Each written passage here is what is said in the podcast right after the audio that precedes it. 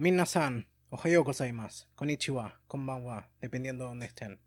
Y nos encontramos una vez más en una nueva sesión de Mate y Matcha Podcast. Yo soy Tommy y me acompaña como siempre mi amigo Juan. ¿Qué onda, Juan? Hace un año. Uh, genial, me recibí de doctorado con el doctorado en Evangelion. pasó este año. Bueno, a recursar la carrera, la reputa que te parió, ah no. Exacto, como debe ser. Bueno, ya más o menos diste en el blanco lo que vamos a hacer hoy, pero antes, por supuesto, tenemos que presentar. Volvemos a tener un invitado y esta vez es, particularmente interesante porque no solo es el primer invitado de la segunda temporada, sino también es el primer invitado que vuelve y el primer invitado de la, del podcast en general. Y es, por supuesto, nuestro amigo Emilio Ladeto. ¿Qué onda, Emilio? ¿Qué tal, Juan? ¿Qué tal, Tommy? ¿Cómo andan? Todo bien. Bueno, si, si vinieron a este mm, episodio, por supuesto, ya habrán escuchado nuestro anterior episodio sobre Evangelion y no hay mucho más que decir, pero por supuesto Emilio vuelve porque él también es un fan de esta serie, es otaku vieja escuela, por supuesto, y colega mío en, nuestro, en mi otro podcast, que es Talk Podcast, en el que hablamos de cine, si lo quieren escuchar, por supuesto. Y bueno, es una ocasión especial. 14 años de expectativas se terminaron de resumir este año porque terminaron las reveals de Evangelion que es por supuesto lo que vamos a hablar hoy. Y como ya es medio cliché de mi parte decirlo, pero nos encontramos en algunas posiciones privilegiadas para hablarlo. No solo porque recientemente llegó la película para que la podamos ver vía Amazon, la última, sino que bueno, aparte de Emilio ser una persona bastante experimentada en todo esto, él no había visto las películas y bueno, justamente en ese anterior episodio mencionamos un poco a cómo venía la cosa por lo que va a ser muy interesante compartir un poco esto porque Juan y yo más o menos venimos experimentando el viaje no desde el que empezó, pero relativamente cerca a eso, por lo que digamos... Ponele que yo desde la segunda película, cuando salió en Camp Rip. Sí, sí.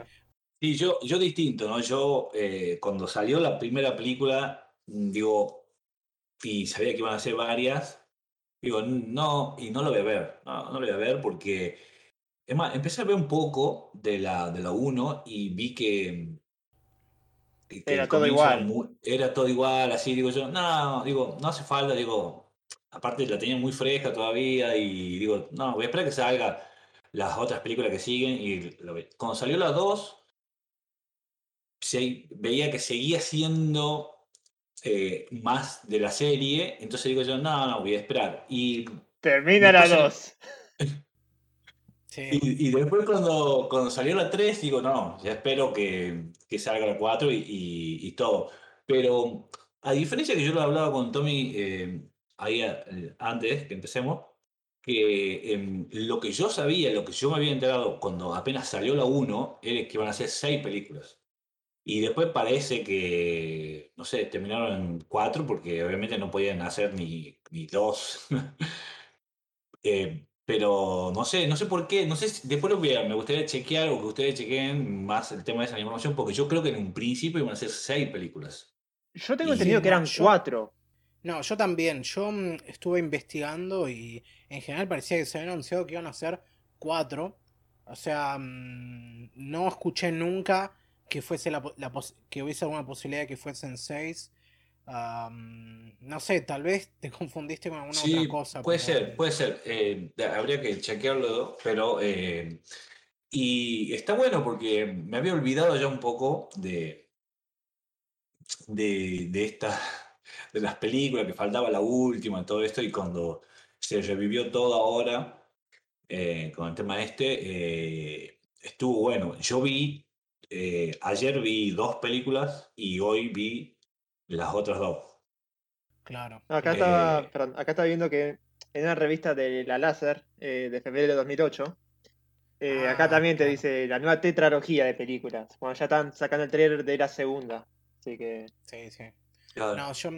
Algo que muchos comentamos justamente respecto a las personas que vienen siguiendo esto.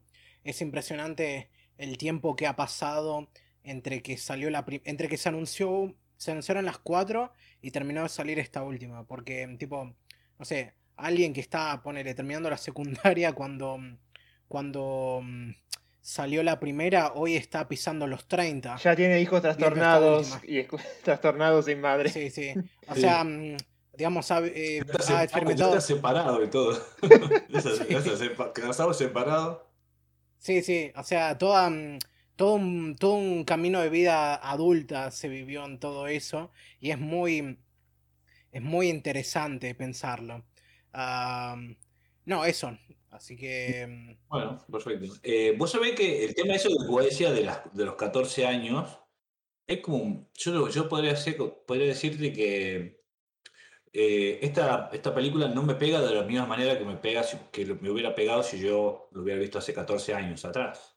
Completamente. Claro, claro. Eh, porque, bueno, la película esta creo que tuvo, la última película creo que fue la más fallida en tema de producción y tuvo, no sé bien, no, no leí, no leí mucho, son, estoy tocando de oído, cosas que leí así por encima, ¿no?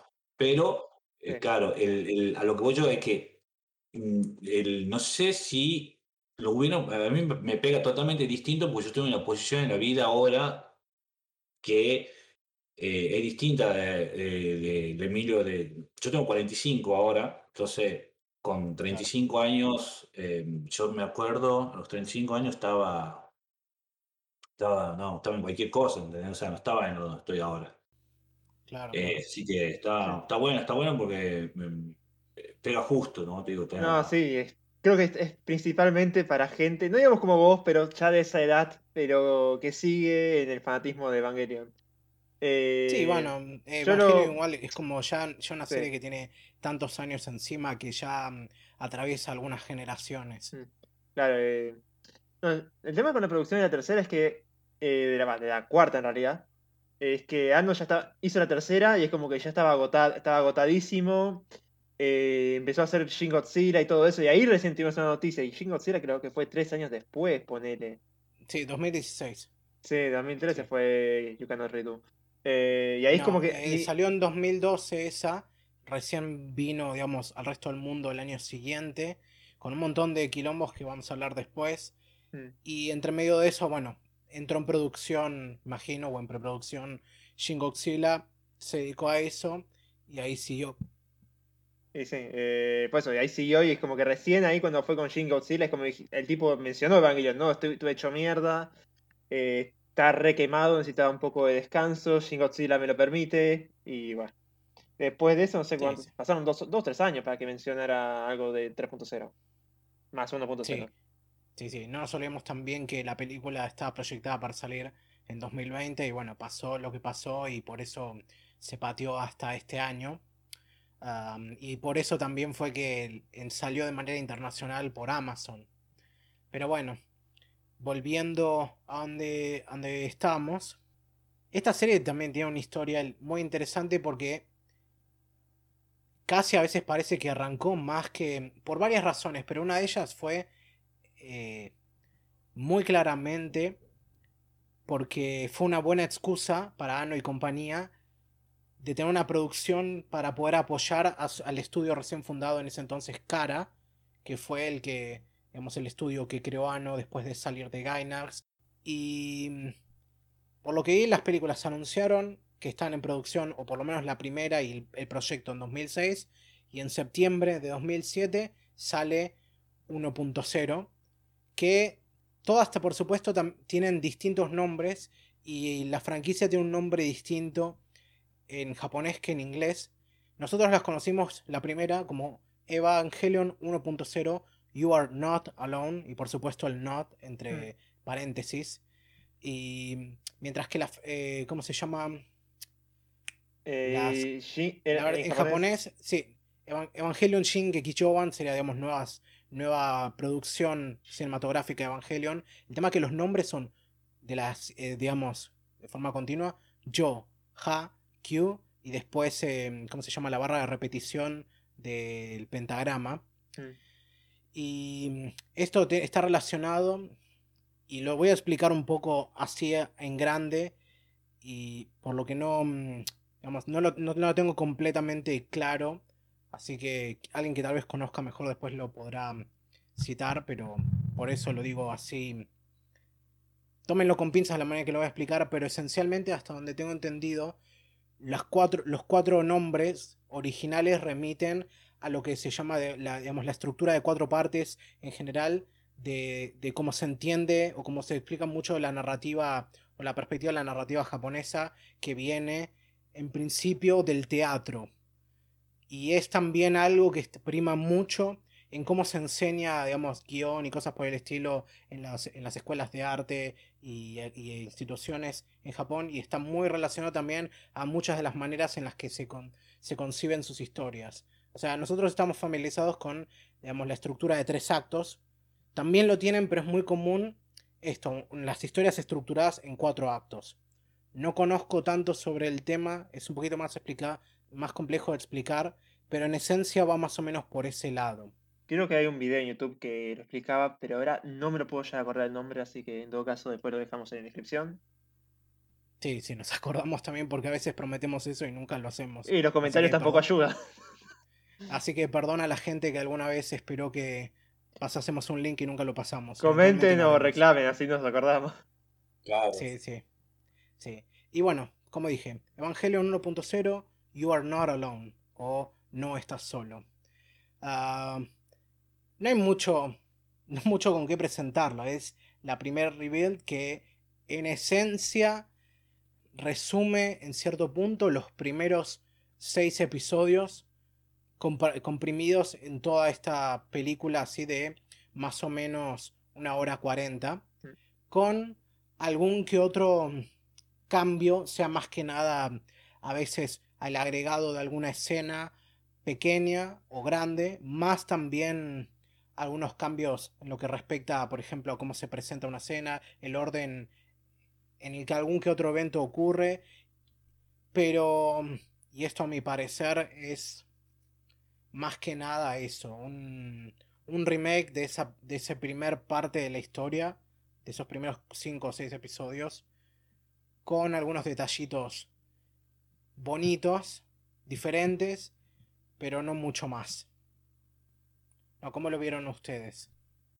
Eh, yo lo sentí más que nada como una demo técnica, porque sé que Ano, con lo que vimos de Gunbuster y Evangelion, eh, la serie original, o, decíamos que era muy detallista con todo este, con tema de detalles.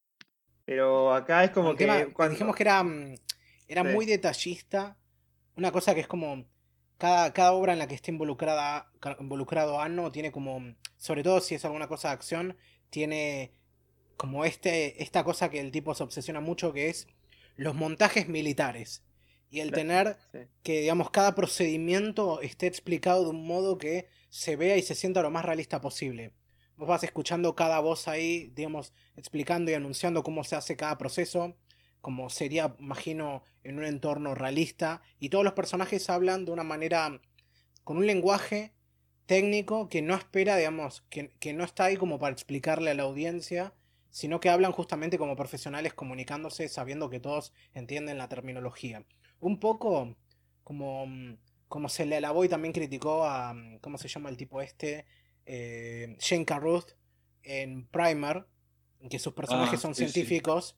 Son científicos y hablan entre ellos como profesionales que saben de lo que están hablando y no subconsciente, bueno, y no como sin, rompiendo la cuarta pared sin hacerlo, explicándole a la audiencia como no se pasaría en una película de Nolan. Pero no entra, pero, no entra en una. Me sale tecno jargon, ¿viste? Tecno bla bla bla. Sí, no, jerga, no, justamente es lo que vos decís. Hablan con jerga tecnológica, con jerga, digamos, de. Bueno, no con jerga porque hablan con, con cierta formalidad, pero todo el tiempo se están comunicando pero... de un modo que justamente ya presume que vos sabes de lo que están hablando. Claro, pero. Pero está bueno esos detalles, esos detalles. sí, sí, están buenos. Eh, un poco lo que puede a, lo que se diferencia con las otras películas es que acá es más creíble. En cambio, otras películas, se me ocurre cualquiera de Michael Bay en Transformers, que te dicen, no, porque el circuito negro de, porque el circuito del agujero negro por los neutrinos y es como flaco, ni vos te lo crees. Exacto, sí, es un, es un balance delicado, porque también cuando lo haces mal, justamente puedes terminar alienando a la audiencia porque no terminan de cazar nada, pero también esa es la, misma razón porque muchas veces no apuntan al realismo, apuntan a hacerlo de un modo que, digamos, sea creíble, pero que al mismo tiempo cualquiera que lo esté viendo lo pueda entender mínimamente. Pero corres el riesgo eso, de que no suene, no suene auténtico si se quiere. En cambio, como, no. Como Nolan, en la última película de Nolan. Exacto, que fue un- exacto. eh, ¿Entendés? Que era, era cualquiera, así, Eh, o sea. ¿Cómo? Interestelar. Eh, sí, o sea, explican, tienen que explicar cuatro veces la- el, el viaje, lo del tiempo, porque hasta él se da cuenta que nadie le entendía. O sea, La respuesta era- final es el amor. El amor, el poder del amor. Exacto. Sí, o, ¡El o como, poder o del como- o- amor! o como decía el crítico, leía una crítica yo, dice, chicos, disfrútenla nada más, no se pongan a entenderla, así nada. Pero creo que había, había leído otras pe- otras opiniones que decían que es posta en serio, que todo el lenguaje que utilizan es en serio, no es como nada inventado, nada. No, no, Ah, bien, puede ser que sea, puede ser que sea posta, pero no se entiende. Claro. Ya, no, no, no, no se entiende. Y las películas de, de, de viaje del tiempo son complejas, pero se puede explicar, o sea, lo puede hacer un poco más fácil, ¿entendés? Si Chrono Trigger lo hizo bien, esto también debería. Claro, o sea, Exacto. sí, el, el, el- el ese, hay una que se llama Almanac, que no sé qué, que, que es una película así de 2 pesos con 50, Mm. que es un chico que estaba viendo su, el, su, estaba viendo el video de cumpleaños de él cuando él era chiquito, y estaban soplando las velas, todo así, y él ve atrás de, de toda la gente que estaba, y estaba él de grande. En la foto dice, eso soy yo de grande, ¿qué hago ahí? Y, y entonces el vago ahí se pone a, ver y dice, bueno, si yo estoy ahí es porque he podido viajar en el tiempo en algún momento en la, en la obra. Y se pone a investigar todo. Está muy bueno. Y la película la explican en un pizarrón, tres amigos así del secundario con la teoría de volver al futuro. O sea, eh, Eso es es pesado.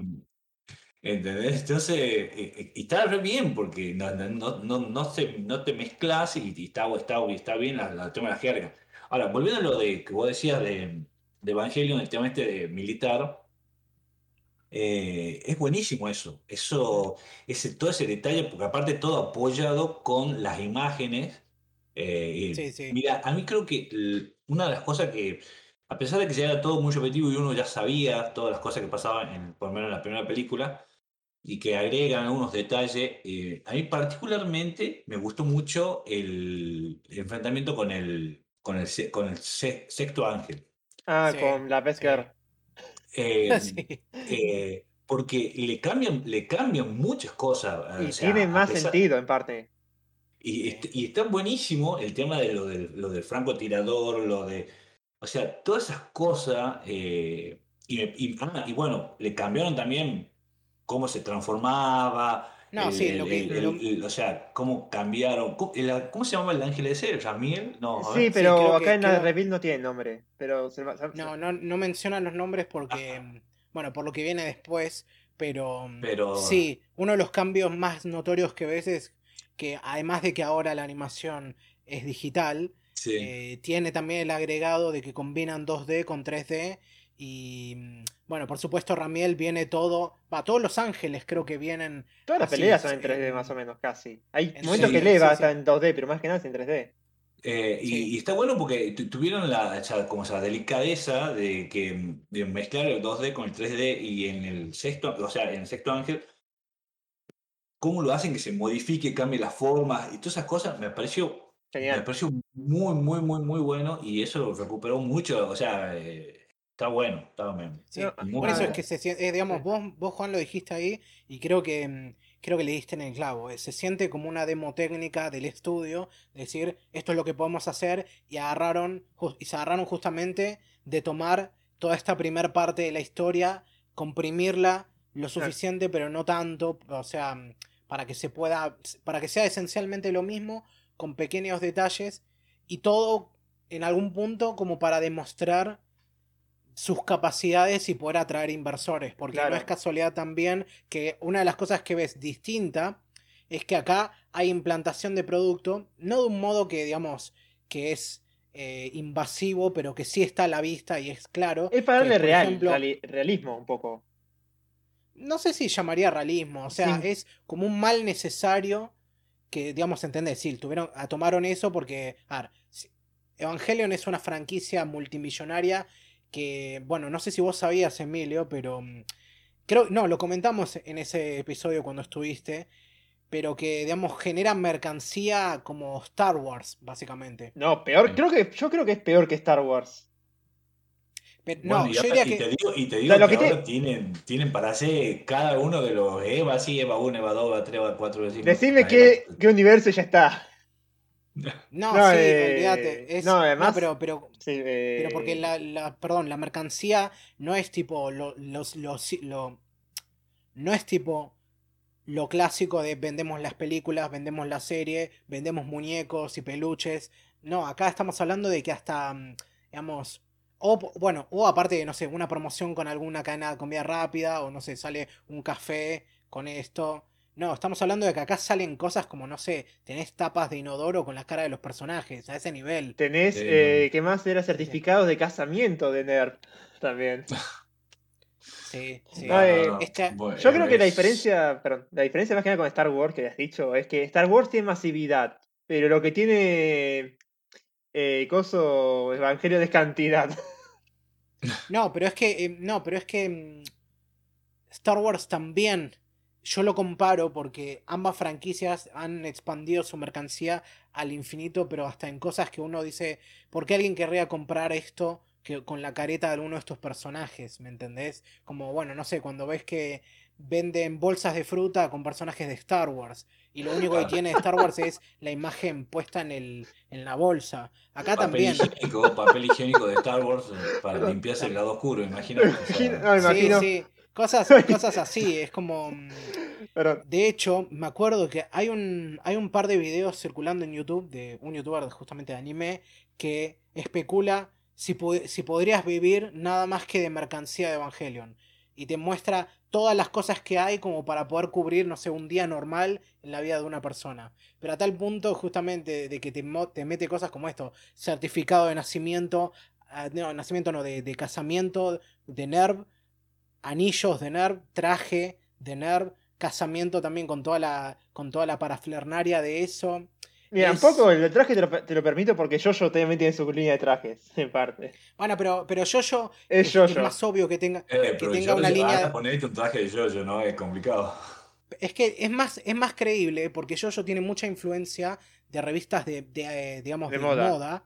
Y es, es como la influencia les volvió a punto de que ahora pueden también, part- eh, digamos, el autor con su obra puede participar de ese mundo. Es, es algo que entendés porque sabés que hay gente que le gusta Jojo porque le gusta el aspecto de la estética.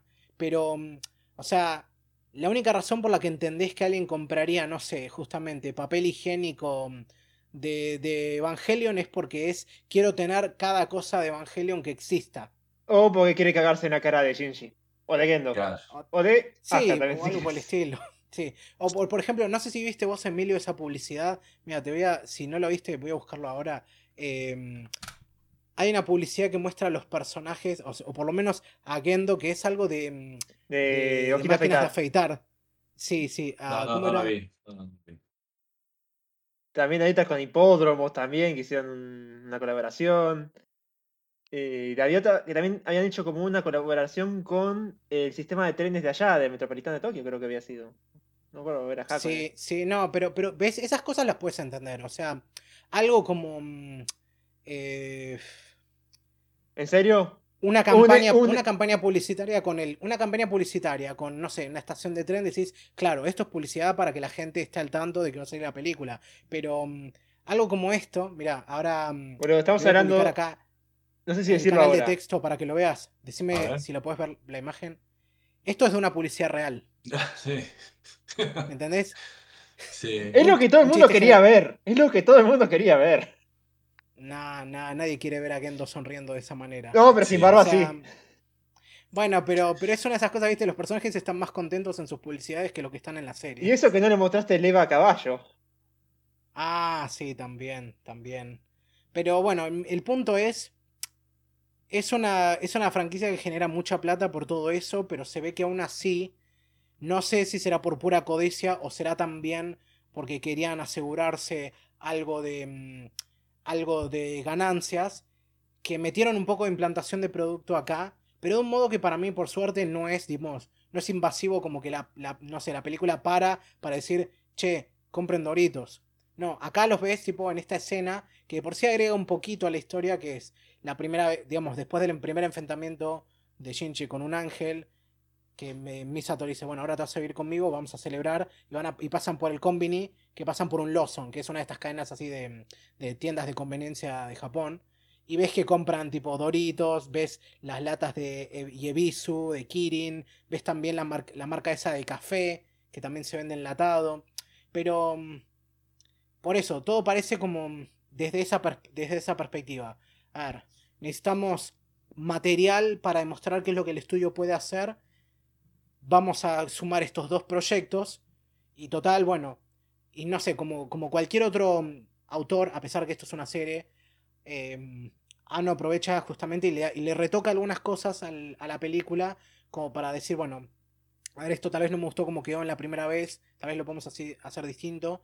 Que es, por ejemplo, esta escena que está agregada, que es cuando Ritsuko y Misato están hablando en el bar y ella le cuenta, viste, de cómo de, es medio difícil la vida así con Shinji porque es como está tratando de, de, de ser una buena tutora y todo, pero dice, "Es- este pibe es difícil de lidiar y todo eso. Cosas que hasta cierto punto vemos en la serie original, pero acá le agregan un poquito más porque le meten también la cuestión de él se lleva mal con su papá, mira, igual que vos, cosas así. No es como, yo siento que agregaron cosas de otros episodios, pero lo agregaron acá.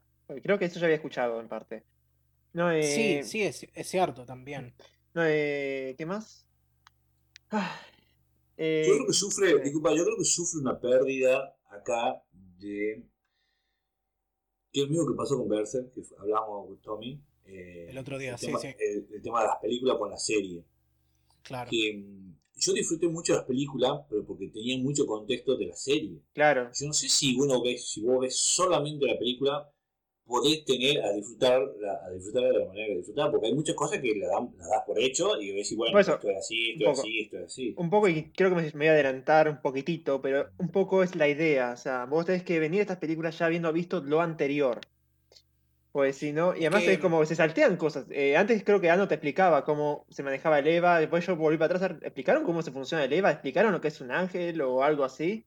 Es como, no. Ah, Eh, sí, lo explican, pero, encima.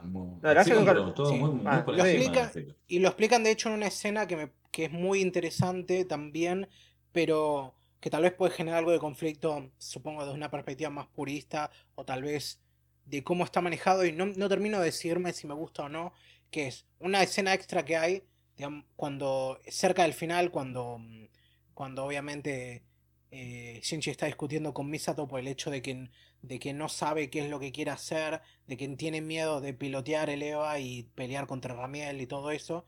Y ella, me, y ella dice, cuando él le dice, viste, yo solo yo el- soy solo yo el que está arriesgándolo todo acá, a ustedes no, no les pasa nada.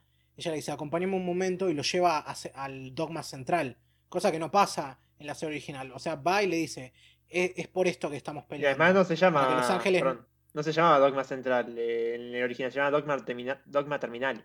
Bueno, hay diferencias en, Ah. terminología también. Vos ves cuando, Sí, sí. vos- cuando le muestra a Lilith, ves que los ojos de Lilith es distinto. Más allá No, de sí, tiene la máscara. O sea, No, no, pero tiene otra máscara. en Tiene otra máscara y los ojos tienen como cosas de. No de CL, pero tiene un, un rombo raro, no sé. No, Sí, no, es, no es la máscara, no es la vieja máscara que tiene, digamos, la- los siete ojos. Mm, Es otra cosa. Pero esto es, esto es un cambio muy fuerte porque, digamos, la revelación de Lilith en, digamos, Dogma Terminal es algo que se da bastante después en la serie original. Y acá simplemente va y le dice, estamos peleando para que los ángeles no lleguen a Lilith y terminen causando otro impacto. claro. Claro. Sí, no, yo creo que está, eh, yo creo que es fundamental haber visto la serie. Eh, no sé si va a haber, no sé, yo no leí el manga, ¿no? No, el manga no es, el es otra cosa, es otro universo aparte. Eh, otra cosa, ¿no? O sea, el manga se Eh, hizo primero como para, para publicitar la serie, luego tomó su rumbo distinto. Estaba a cargo del diseñador de, de personaje de Evangelion, más que nada. ah, Sí, sí. mirá vos, No es tan distinto, es casi lo mismo, pero tiene sus, tiene sus diferencias. Ah, bien, bien. O sea, no es como la, o sea, la Biblia no es el manga, o sea, es No, no. No, no, eh, Evangelion es una serie animada original. animado original, perfecto, Sí, sí. perfecto. Eh, yo con la primera película, perdón, eh, un poco volviendo a este tema de, de explicación, hay, hay otra versión que creo que vino con el Blu-ray o con el DVD cuando salió, que me enteré preparándome para esta sesión, que se llama eh, Explanation of Evangelion 1.0 y te agrega ahí toda la data de esto, es- esto es tal vehículo, esto es tal cosa. Y como que un poco, un poco, un poco que eso en las demás películas no lo tiene. Y es como que se nota que un poco se perdió esa onda militar más adelante, pero No, sí, es cierto. O sea, se maneja. No se perdió. Siempre. Está, o sea, yo pero que- pierde realismo. yo creo que también- lo Ah, realidad. Sí, eso podrías argumentarlo. Yo creo que la presencia, digamos, de toda esta costa militar no viene solo por el hecho de que, obviamente, los ejércitos eh, y todas las organizaciones de este tipo están fuertemente arraigadas en la historia y muchos de estos personajes vienen de, digamos, de participar de esto, sino para mí viene del hecho y mucho de eso viene porque mm, a ver, Ano ha citado que tipo Space Battleship Yamato es una de sus series favoritas y una de las que más lo ha influenciado Se en su carrera. Se notó mucho. Se notó mucho. Se nota, se nota muchísimo en estas, en estas cuatro películas. Pero mm, más allá de eso, o sea, yo traigo ese punto, pero también quiero traer como otro punto antes de que empecemos a entrar más en eso. Que no nos olvidemos que más allá de todo, hay que acordarse, porque a veces es difícil perder de vista esto.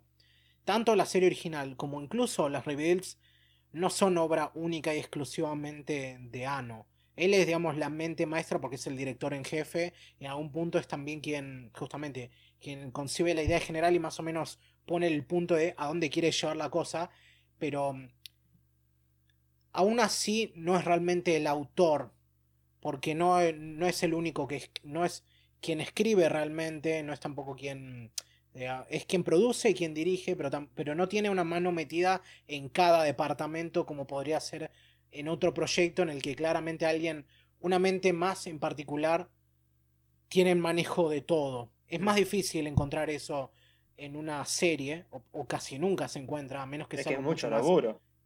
no, no, exacto, es mucho laburo, es algo que no se da regularmente, no se dio realmente con Eva, y eso es algo que se va, y eso es algo que para mí marca mucho la diferencia entre la serie original y esto, porque muchos de los guionistas que laburaron en la serie de Evangelion no volvieron a trabajar acá. Sí volvieron, por ejemplo, bueno, Kazuya Tsurumaki, que es el codirector de End of Evangelion y que trabaja también como director en estas películas, pero no, nunca me queda del todo claro eh, cómo es que funciona. Porque en una serie, por lo menos en cómo funciona el anime en general, Mm. Las series tienen directores por episodio, después tienen directores por departamento y después tienen un director en jefe, que es quien coordina todo, por supuesto. Ah, pero no, no necesariamente justamente toma el control de cada pequeña cosa.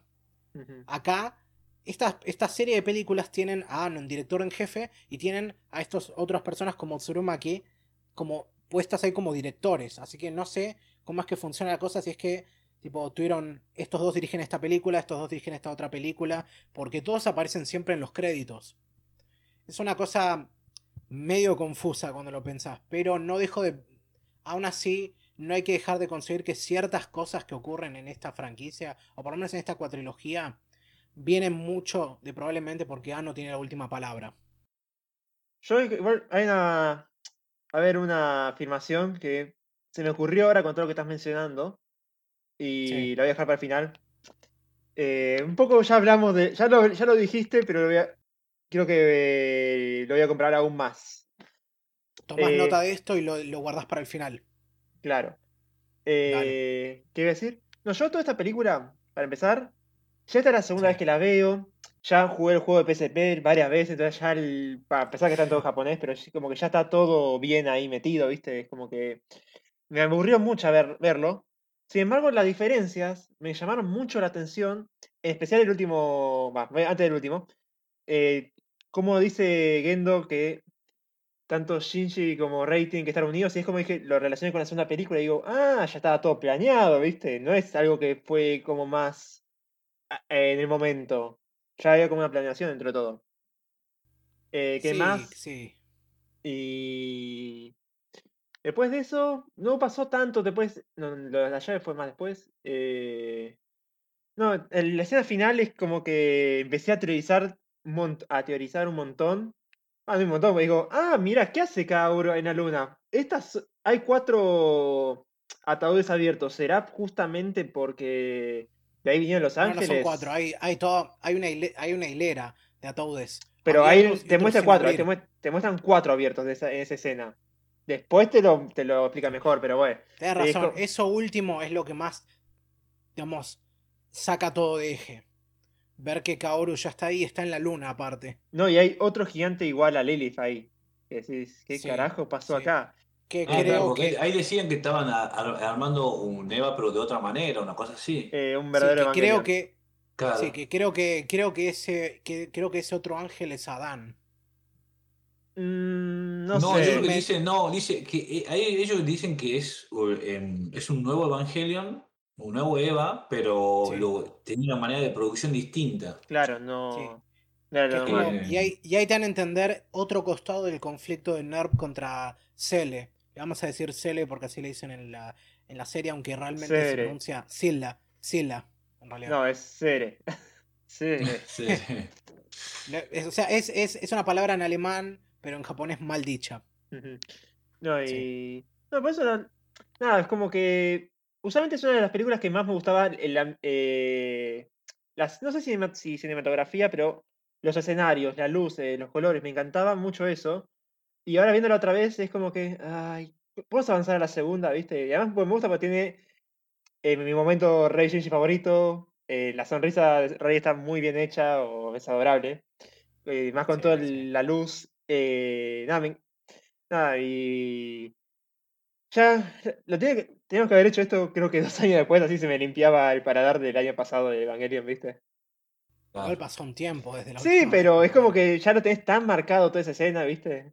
La escena es que ves la Usted- película. ¿Ustedes eh, vieron. ¿Ustedes vieron más de dos veces la primera película? Esta es la segunda No. vez que la veo, me parece, la segunda o tercera. Ah. Sí, Ah, sí, bien. para mí, para mí también.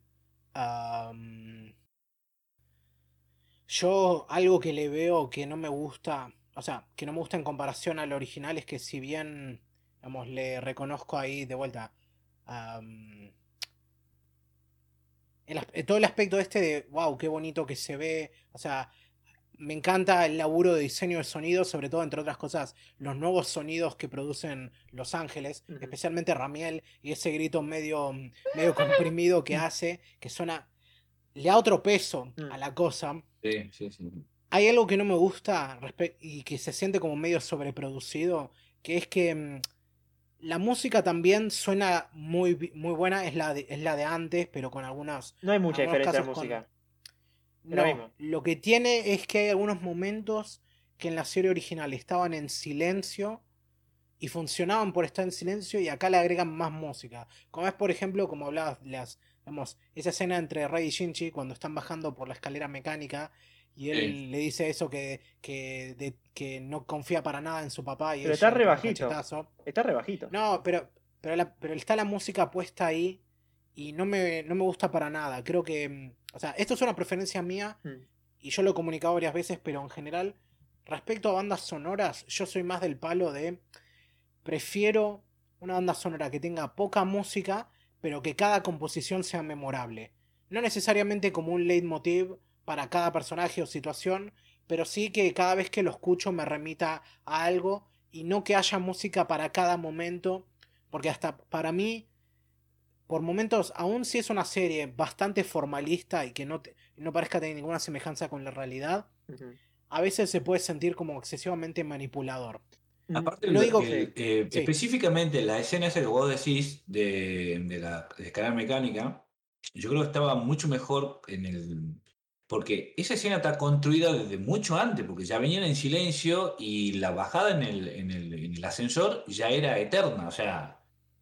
O sea, Sí, y, sí. y ya venían con silencio, ya venían con silencio, venían con silencio, siguen con silencio. Entonces es como que te va acumulando toda una, una La cosa. tensión. Y, y- exactamente, y ahí explota con, el, con la cachetada, ¿entendés? Como, Exacto. entonces, Y no, está muy bien eh, logrado Sí. ese silencio. y no No. sentís esa misma, no sentís esa misma tensión cuando escuchás el tema de fondo. Sí, exacto, que es un buen tema y me gusta la versión así con guitarra, pero no va en esa escena, no va por eso. Es que creo que Sí. el silencio no hubiera funcionado porque, como dijo Emilio, el silencio se construía desde antes. Acá es como que la escena está pasando Es un poco más rápido. y Es que la escena. No, es que la Sí. escena anterior justamente ya tenía ese. mm, ese silencio. Sí. Eso es lo que Yo, sinceramente, pero a mí que, tam- puede ser que, la, que ahora eh, otro cambio que hicieron, antes se escuchaba la música que Shinji escuchaba y ahora no. creo que un poquitito. No, No, antes sí que lo no, escuchaba un poquitito. apeni- apenitas, pero no, no algo como para decirlo que sea completamente discernible. Claro, No, acá porque también. Yo, yo, yo- porque ahora me quedo con la duda, de decir, uy, ¿qué estará escuchando? Y no tengo esa sensación de la, de la, de la serie que me, que me queda con la duda de qué está escuchando. Porque no sé si escucha música clásica o escucha... Porque está, me encanta que esté lleno de música clásica, ¿no? Eso creo que- parece- Igual, ¿era música clásica lo que escuchaba ahí? No me acuerdo Es que realidad, eso es eh, que no, no me acuerdo No, es que el tema. Nunca hemos. Yo creo haber escuchado, tan pero difumina- yo creo que escuché como cosas de pop. Igual eh, como que al final me cambia un poco, pero lo dudo que sea eso, pero bueno. Sí, sí, sí. Se, se- es tan, digamos, se escucha tan difuminado que no, no terminás de, de saber bien qué es exactamente. No, eh, si Em. yo. Poco con el tema de la música. Me gustó. O sea. Por más allá de que me guste mucho la banda original, eh, la banda sonora original. Acá hay ciertas cosas, viste, como que las hicieron más. más de acción. Los corales de Shiro Sagisu, bien como en la época de Bleach. Igual vos no viste la Sí, sí. Eh, y me, a mí me encantaron, o sea, creo que antes, eso leí más bueno en la segunda película, pero cuando empecé a ver el soundtrack de la primera, después de ya haberlo visto, es como, ¿esto cuando sonó? Y lo empiezo a ver ahora, viste, y como, ah, acá sonó, y suena genial. No, de- más allá de que eh, las, las primeras, la obra, el, no la- el soundtrack anterior era bastante bueno y no dependía tanto de estos clichés, creo que eh, Shiro Sagisu acá con eh, los coros. No sé, yo, yo- mis aplausos. O sea, me gustaron mucho. sí. como No, por eso todo se siente como un poco más grande, Mm, más cinematográfico, si se quiere. sí. eh, un poco para, para sacarse esas, digamos, se- un poco para sacarse la bronca de todos los, de los, los contratiempos que tiene producir animación televisiva. y otro Lo que es- poco para sí. mí de vuelta, para hacer una demo técnica de, para demostrar lo que Estudio Cara puede hacer y atraer inversores. Claro. Eh, ya, de- ¿Qué más decir? No, y lo que sí un poco ahí me jodió es que haya muchas versiones de una sola. De un solo tema. Hedgehog Dilemma es muy obvio. Hay como tres, cuatro Sí, versiones. sí, En sí. piano, en cuerdas, en guitarra. eh, después no me acuerdo cuál más. Pero es como que hay muchas cosas que me me hubiera gustado que reduzca, viste, que. Pero igual no puedo decir que estuvieron mal puestas. eh, la verdad es que. Eh, no sé, son temas muy buenos tampoco. Son temas muy buenos, no puedo criticarlo tanto.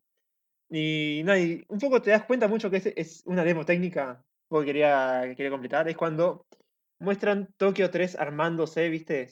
Eh, las fortalezas saliendo, que te Ah, muestran todos los sí. detalles de los, in- de los, de los, de los mecanismos también del EVA, y que te muestran cómo van liberando el EVA poco a poco. Y es como que ya está avanzada, ya entendimos. Ah, vos querés, hacer- vos querés, vos querés mostrar que sabés usar 3D. Ah, listo, listo. Sí, sí. Eh, bueno, mira, vos sabés que acá eh, me, me había quedado con la duda de los temas y me puse a googlear un poco. Y bueno, acá no sé quién es, no sé, la saco una información que no sé Sí. si será tan verídica, pero dice las dos canciones que generalmente se reproducen en el Walkman de Shinji son la pista 25, Y la 26. que el- claro, la 25 es Tú eres el único. Y la 26 es Blue, es Blue, Ye- es Blue Legend, respectivamente. Las canciones son de Lilia Front, eh, un álbum de imágenes para la serie de ES de RPG. Mirá, Ah, ahí es. no, no tenía idea de eso, interesante. Mm, Eh, no sé si será verídico esto. Y acá dice, Es raro. eh, el, Pues no el que escribe después pone una nota que dice que el- la información la saca a través de los guiones gráficos oficiales de los capítulos. Ah, bien. Espera, bien. ¿de los capítulos Sí, o de. o de la serie? ¿De los capítulos o de las películas? Porque tengo Dice- ah, entendido. acá- claro, sí. Acá dice a través de los guiones gráficos oficiales y también de la página del personaje Shinji Kari, donde se señalan qué canción está escuchando. Porque mucho lo que. eh, un poco cuando estaba bien metido con las películas, a ver. No, no, no, no, ni siquiera con las películas, un poco más, creo que preparándome. O después de ver la tercera o ver, viendo cosas al azar de, las- de las películas. eh, las, si vos te das cuenta, el número de tema que está escuchando Shinji en el Walkman, eh, en las películas son completamente distintos a lo que está en la serie. Y además, eh, si vos ves, siempre repite la 25-26 o la 26, no me acuerdo bien. Y eso, eso eh, empieza a cambiar, creo que recién en la 3. Como que ya te está diciendo, estamos repitiendo lo mismo, estamos repitiendo lo mismo. Ahora, viste, cambia totalmente todo. Ahora te pongo un tema nuevo. Claro. Sí, sí. Ok, y con eso diría que mm, podemos saltar ya a la segunda, que es eh, Evangelion 2.0, You Cannot Advance. Y esta ya es la que, mm, la que marca el rumbo definitivo de para dónde van a ir las Rebels, a diferencia de cómo fue la serie original. No solo porque ya tuvimos un pantallazo de eso rápido, bien al final de, mm, de la primera con el cameo de Kaoru, sino que acá esta ya directamente arranca completamente distinto. Sigue algunos puntos que ya conocíamos de la serie, pero mm, ya la dirección es distinta. Eventos empiezan a ocurrir de maneras completamente diferentes, en distinto orden, y ya para el final la cosa ya cambió completamente. Pero tenemos desde que, mm, digamos, cierto cambio en la manera en la que funcionan las dinámicas entre personajes, hasta, bueno, el agregado de un nuevo personaje que es la infame Maki. eh, Mari. No, Ma- Mari, Mari Makinami. Sí. Y era Que- Ilastro, ¿cómo le dicen en japonés? Eh, Shinami no, ese era Asuka. Ah, no, eh, eso es, sí, eso es otra cosa que después voy a decir. mm, No importa, sí, no importa. Eh, No, es cierto. Makinami, Mari sí era. me- Maki- eh, Mari Makinami, decían en japonés, me parece. Sí, como, como Soryo Asuka Langley, pero Claro. en el caso de ella también le cambiaron el apellido a Shikinami. Mm. Que hay algo, algo tiene que ver con. Algo, hay algo ahí que no termino de discernir qué es lo que tiene que ver, porque, mm, digamos, las tres, a las que ahora son las tres pibas del grupo, todas tienen Nami al final, el de su apellido, y Nami es hola, o sea, hola tipo, mm, digamos, hola de, de, de mar y qué sé yo. Creo que al final se responde en la última película. No, es que no recuerdo bien por qué, no, no termino. mm, Eh, un poco igual decían. a- Perdón, un poco decían. Eh, esto no, igual no es spoiler eh, de, la, de la cuarta. Pero me acuerdo que. eh, Vuelvo a repetir, leyendo para esta sesión, preparándome porque la última película, uff, mierda. eh, Sí, sí. decía. de- había, había una entrevista que le hicieron a la Seiyu de Asuka que decía que reiteraba esto de que Asuka Soryu no es lo mismo que Asuka Shikinami. Y es No. como que. y- pero también te decían, o sea, por más que sonara parecido, ¿viste? O tenían cosas parecidas, decían, no, no es lo mismo. Hasta Ando me dice que le haga sonar dentro de todo distinto. Y es como Sí, que. ponele hasta, hasta qué punto suenan distintos se puede debatir, pero distinto. creo que, creo que el, creo que si, si vamos por ese lado, tal vez la razón por la que le cambiaron el apellido es como fue un intento también de marcar un cambio muy obvio de personaje. Es la idea. Porque, porque la cuestión del rol también viene en cuanto a que, a que para mí pasa un plano completamente distinto. Es como que si lo podemos poner en términos de novelas visuales o de novelas así de tipo Elige tu propia aventura, es como esta es la ruta de otro personaje, no la ruta que seguimos si queremos que nuestro protagonista termine con un, eh, un personaje, en este caso Asuka, como fue en la original. Pero yo creo que Termina entre de- comillas, Espera, ¿cómo Claro, repetir, repetir, yo- repetir? Perdón, no, no te entendí.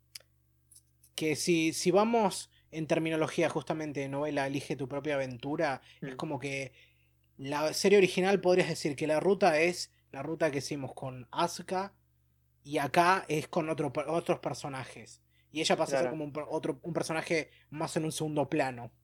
Más o menos. Bueno, es que yo lo entendí eso, o sea, sí vi que había rasgos de Asuka, pero eh, hay una escena, creo que donde muestran un pantallazo, no me acuerdo si en la tercera o en la cuarta, pues no quiero hablar porque no quiero saltearme la película, pero yo creo que más adelante sí muestran un poco que es distinta, no, no, Hay no es la misma. Hay una diferencia que ya te dice mucho de, la- de cómo va a ir el personaje de Asuka. Es que cuando ella está en el colegio y Hikari se le acerca. Y es como Sí. si, ah, tú eres eh, Shikitami, ¿puedo sentarme contigo? Sí, dale, ¿viste? Y, pero no le da bola. eh, es como que no, no quiere hacerse amiga. Es como, sí, dale, sentate, pero me chupas un huevo. Claro. Eh, Sí, está está, más- está mucho menos, está mucho menos a la defensiva que como la recordamos siempre, ¿viste? No, Es como- para mí está más a la, defensi- a la defensiva, eh, por lo menos con otra gente. O sea, es como que no le interesa la humanidad en general. Guiño, guiño. No, no, es que no, justamente ese es el, el punto para mí. Claro, pero es la es diferencia con el personaje de es distinta en el punto. Bueno, pero es distinta a la, a la primera en cuanto a que, digamos. No, sí, supongo que podrías decir que es de esa manera, porque yo pensaba justamente que mm, la original estaba a la defensiva y al mismo tiempo no, porque su búsqueda de validación también la llevaba a ponerse en peligro de ciertas maneras. Es como que estaba a la defensiva más bien en lo personal, en ciertos aspectos, como era por ejemplo justamente esto, de que mm, su arrogancia y su actitud, digamos, eh, casi antisocial, era la razón por la que o, o nadie se le acercaba o alejaba a cualquier otra persona que se, la, que se acercase a ella. Claro. Que es lo que pasaría, por ejemplo, si, si, digamos, si tenemos al original y Hikari se- simplemente se acerca a hablarle, le dices como, no tengo, no tengo nada que hacer con vos, no me hagas perder mi tiempo, salí de acá. No, pero la original era mucho más sociable que esta. Eh, además, creo que acá ni, ni bola. va, creo que nunca había calle Tasca. O- No, es que, no, la otra me parece justamente, a ver, antisocial en el sentido de que, mm, de que, digamos, pretendía, pretendía, digamos, establecer relaciones con otras personas, pero no desde un punto de vista igual, sino que siempre más, justamente, Como con superior. una, sí, como superior, con una, con un aire de soberbia, no, digamos, no soy, no, no, no me hago amigo tuyo porque me interesa, me hago amigo tuyo porque me conviene, dicho de manera, digamos, No Ah, sé. Me sa- dicho a- a- así- hablando de eso, me sacaron el capítulo que, un capítulo que me encantaba de la serie, que era cuando ellos dos sincronizan con. Sí, Mm. sí. Porque acá, de vuelta, porque acá la relación está puesta de otra Sí. manera y, y acá no es como que es, digamos, no es como que mm, es, digamos, aleja a la gente por ser desagradable, aleja a la gente por ser apática directamente. Mm. Eh, Pero de- te digo otra cosa, lo de, hablando de Marie un poco, em, bueno, yo leo cómics eh, hace 30 años Mm. y, y, se- y se- y hay un recurso nuevo que se está usando que se llama la retrocontinuidad, que es cuando eh, te meten un personaje que supuestamente estaba hace 40 años y vos decís, no, es- o sea, y lo acaban de inventar, ¿entendés? Eh, y no funciona, o sea, nunca funcionó. Eh, porque queda mal, porque queda mal, queda metido a presión, todo. Y, y lo de, lo de Marí mm, me pareció, o sea, debo destacar que sí me gusta el personaje, porque sí es, es medio fanservice, eh, es como que le dicen, bueno, Marí va a hacer fanservice y las chicas ya no lo van a hacer mal al fanservice. Ah, que no. Eh, los los sí, usan, eh, usan un poco, ¿no? o sea, eh, la, pero Asuka no es tan fanservice como antes, o sea, antes era mucho más fanservice eh, Asuka, pero eh, yo creo que Marí, a pesar de que, como te digo, me gusta el personaje, me gusta la actitud, qué sé yo. está como medio metida a la fuerza. Está muy metido a la fuerza y, y, y- y así, o sea, acá la escena, acá hacen la escena esa de que ella cae en paracaídas y después desaparece y después de repente estoy subida a la- al EVA 2 y vos sí, o sea, y nadie sabía que había subido y tiene que entrar, o sea, tiene que hacer un montón de cosas para entrar No, pero creo que después te lo. Si mal, no me lo acuerdo, no me lo acuerdo tanto, pero creo que eh, Nerf Europa creo que les dio, porque era- eh, Nerf Europa tenía el, el aval de la unidad 2 en ese momento. Entonces ahí se lo, ahí se lo dieron. es medio, Es es como- medio, es como que encima esa escena la sacan, la ponen a, a- la ponen a, la ponen a María ahí, en vez de ser que sea Azuka, para la escena final. Pero es que, es que la otra ya Eh, la metieron en coma. Claro, porque lo sacan. Bueno, esa decisión sí me pareció buena, de Mm. que no lo metan a- A al amigo, como a, a Eso me parece muy sí. bueno que no lo utilicen, porque me- está- eso es una cosas que no me había gustado de la serie, y está bueno acá que, le, que Azuka esa parte. Eh, pero lo de Marí, no me pareció muy forzado, me pareció muy forzado. Ah, Después como sí, que, eh, como que puedo olvido. Puedo decir un poco con esto. eh, esto lo voy a leer. ah, no, voy a repetir más esa palabra, ya fue. Esa frase. Acá leyendo un poco la, eh, la historia de producción, eh, que me acordaba y me hiciste acordar ahora. eh, acá dice: Mari, el personaje de Mari ha tenido un desarrollo, eh, una historia de desarrollo tumultuosa. Eh, con la intención de Ano, dice. eh, la intención de Ano, más que nada con este personaje, era destruir Eva. Que al final lo logró, o sea, fue genial. En ese sentido. Eh, la- lo que sí me hubiera gustado es que tuviera un poco más de presencia, pero creo que era un poco lo que se buscaba con Mari. eh, no. No hacerla tan. eh, prevalente, podríamos decirle, pues si no es como que va a terminar siendo otra chica de Evangelion. Claro, no, siendo igual, pero que- no a nivel de Sky Rey. Es que ahí está uno de los problemas. La irrupción que tiene en la historia es tal que te deja, digamos, si estás prestando atención, te deja perplejo, porque no terminas de entender qué es este personaje, por qué está ahí y qué, qué, qué va a llevar ahí adelante, porque es como, es completamente, es la antítesis, la antítesis de todos los demás personajes, es la, es la, digamos, es la piba idealizada respecto, aún más idealizada de lo que podrías decir que es Rey, Mm. siendo que Asuka podría decir que es como la más realista de, de la, digamos, de ellas.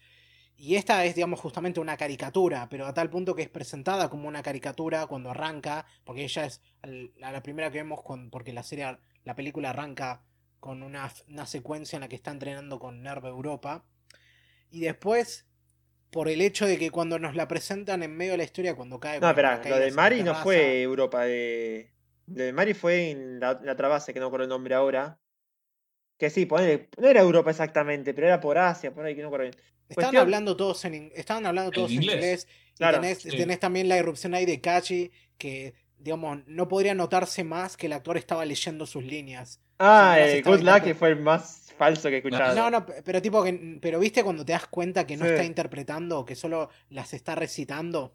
Claro. Es como la escena de Krusty cuando entra a, esta niña esto y, le- y ella y dice las palabras de Así lo hace un profesional, niño. licenciado. Exacto. No, eh, No, y justamente cuando llega, y, y la, la manera en la que llega Mari, digamos, a la historia más concretamente, cuando cae en paracaídas en la terraza del colegio, que lo primero que ves es que cae, digamos, cae sobre Shinji, obviamente con él, con las tetas en la cara, y después la ves buscando sus anteojos y te muestra el culo de esa manera, todo sexualizado y presentado de una manera que decís, ok, para, no, o sea, lo primero que te hace pensar es, para, ¿esto es fanservice? Porque algo hace que rato que venía con, fan- con- con fanservice. Tenés a Asuka también Sí, cocinando. pero, pero, pero hay algo que. Pero no lo vez me- siento tan fanservice, vos sabés, a, a lo de Asuka cocinando. No le siento No, tan pero, fanservice. no, pero cuando está en la cama sí, con Shinji, que creo que no le enfocaban. Cuando, cuando está- sí, cuando está en la cama ella, normalmente le enfocaban justo la bombacha. eh, eh, me parecía, eso sí me pareció bien fanservice. Pero las otras, las otras cosas eh, me pareció como mucho más delicada en el sentido, pero cada vez que aparecía Mari era fanservice. Además, hasta ella misma se lo toma después como fanservice porque dice, soy la chica de las tetas grandes. Sí. Sí, el tema, el tema con el fanservice en Evangelion, y esto comparándolo con la serie, es que. ver, podrá- tal vez.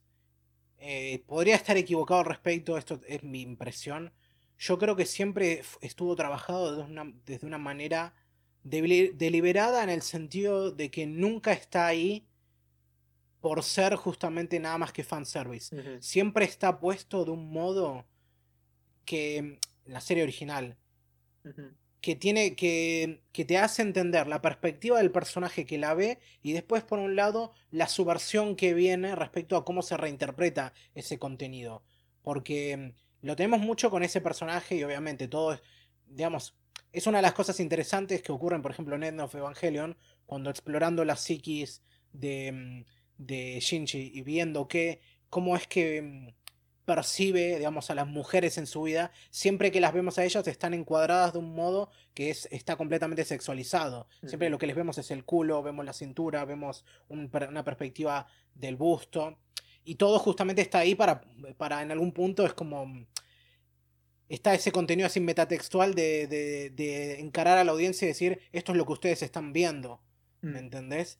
Y que es lo que ocurre también a nivel, digamos, textual en la serie original cuando ves la manera en la que se presenta a Asuka y ves cómo, bueno, esta cuestión de cómo está también poniéndose en peligro constantemente respecto a la manera en la que todo el tiempo está tratando de llamar la atención de Kachi, Mm. que es claramente una situación turbia. O sea, esta piba se está poniendo... mm, A ver, en otro contexto, bueno, en cualquier contexto sería, esta piba se está, está tratando de, de llamar la atención de un, de un hombre mucho más grande poniéndose en, en un peligro tremendo. Y por suerte Kachi tiene como la conciencia suficiente como para decir, para piba, no. O sea, vos sos, sos muy chica para esto.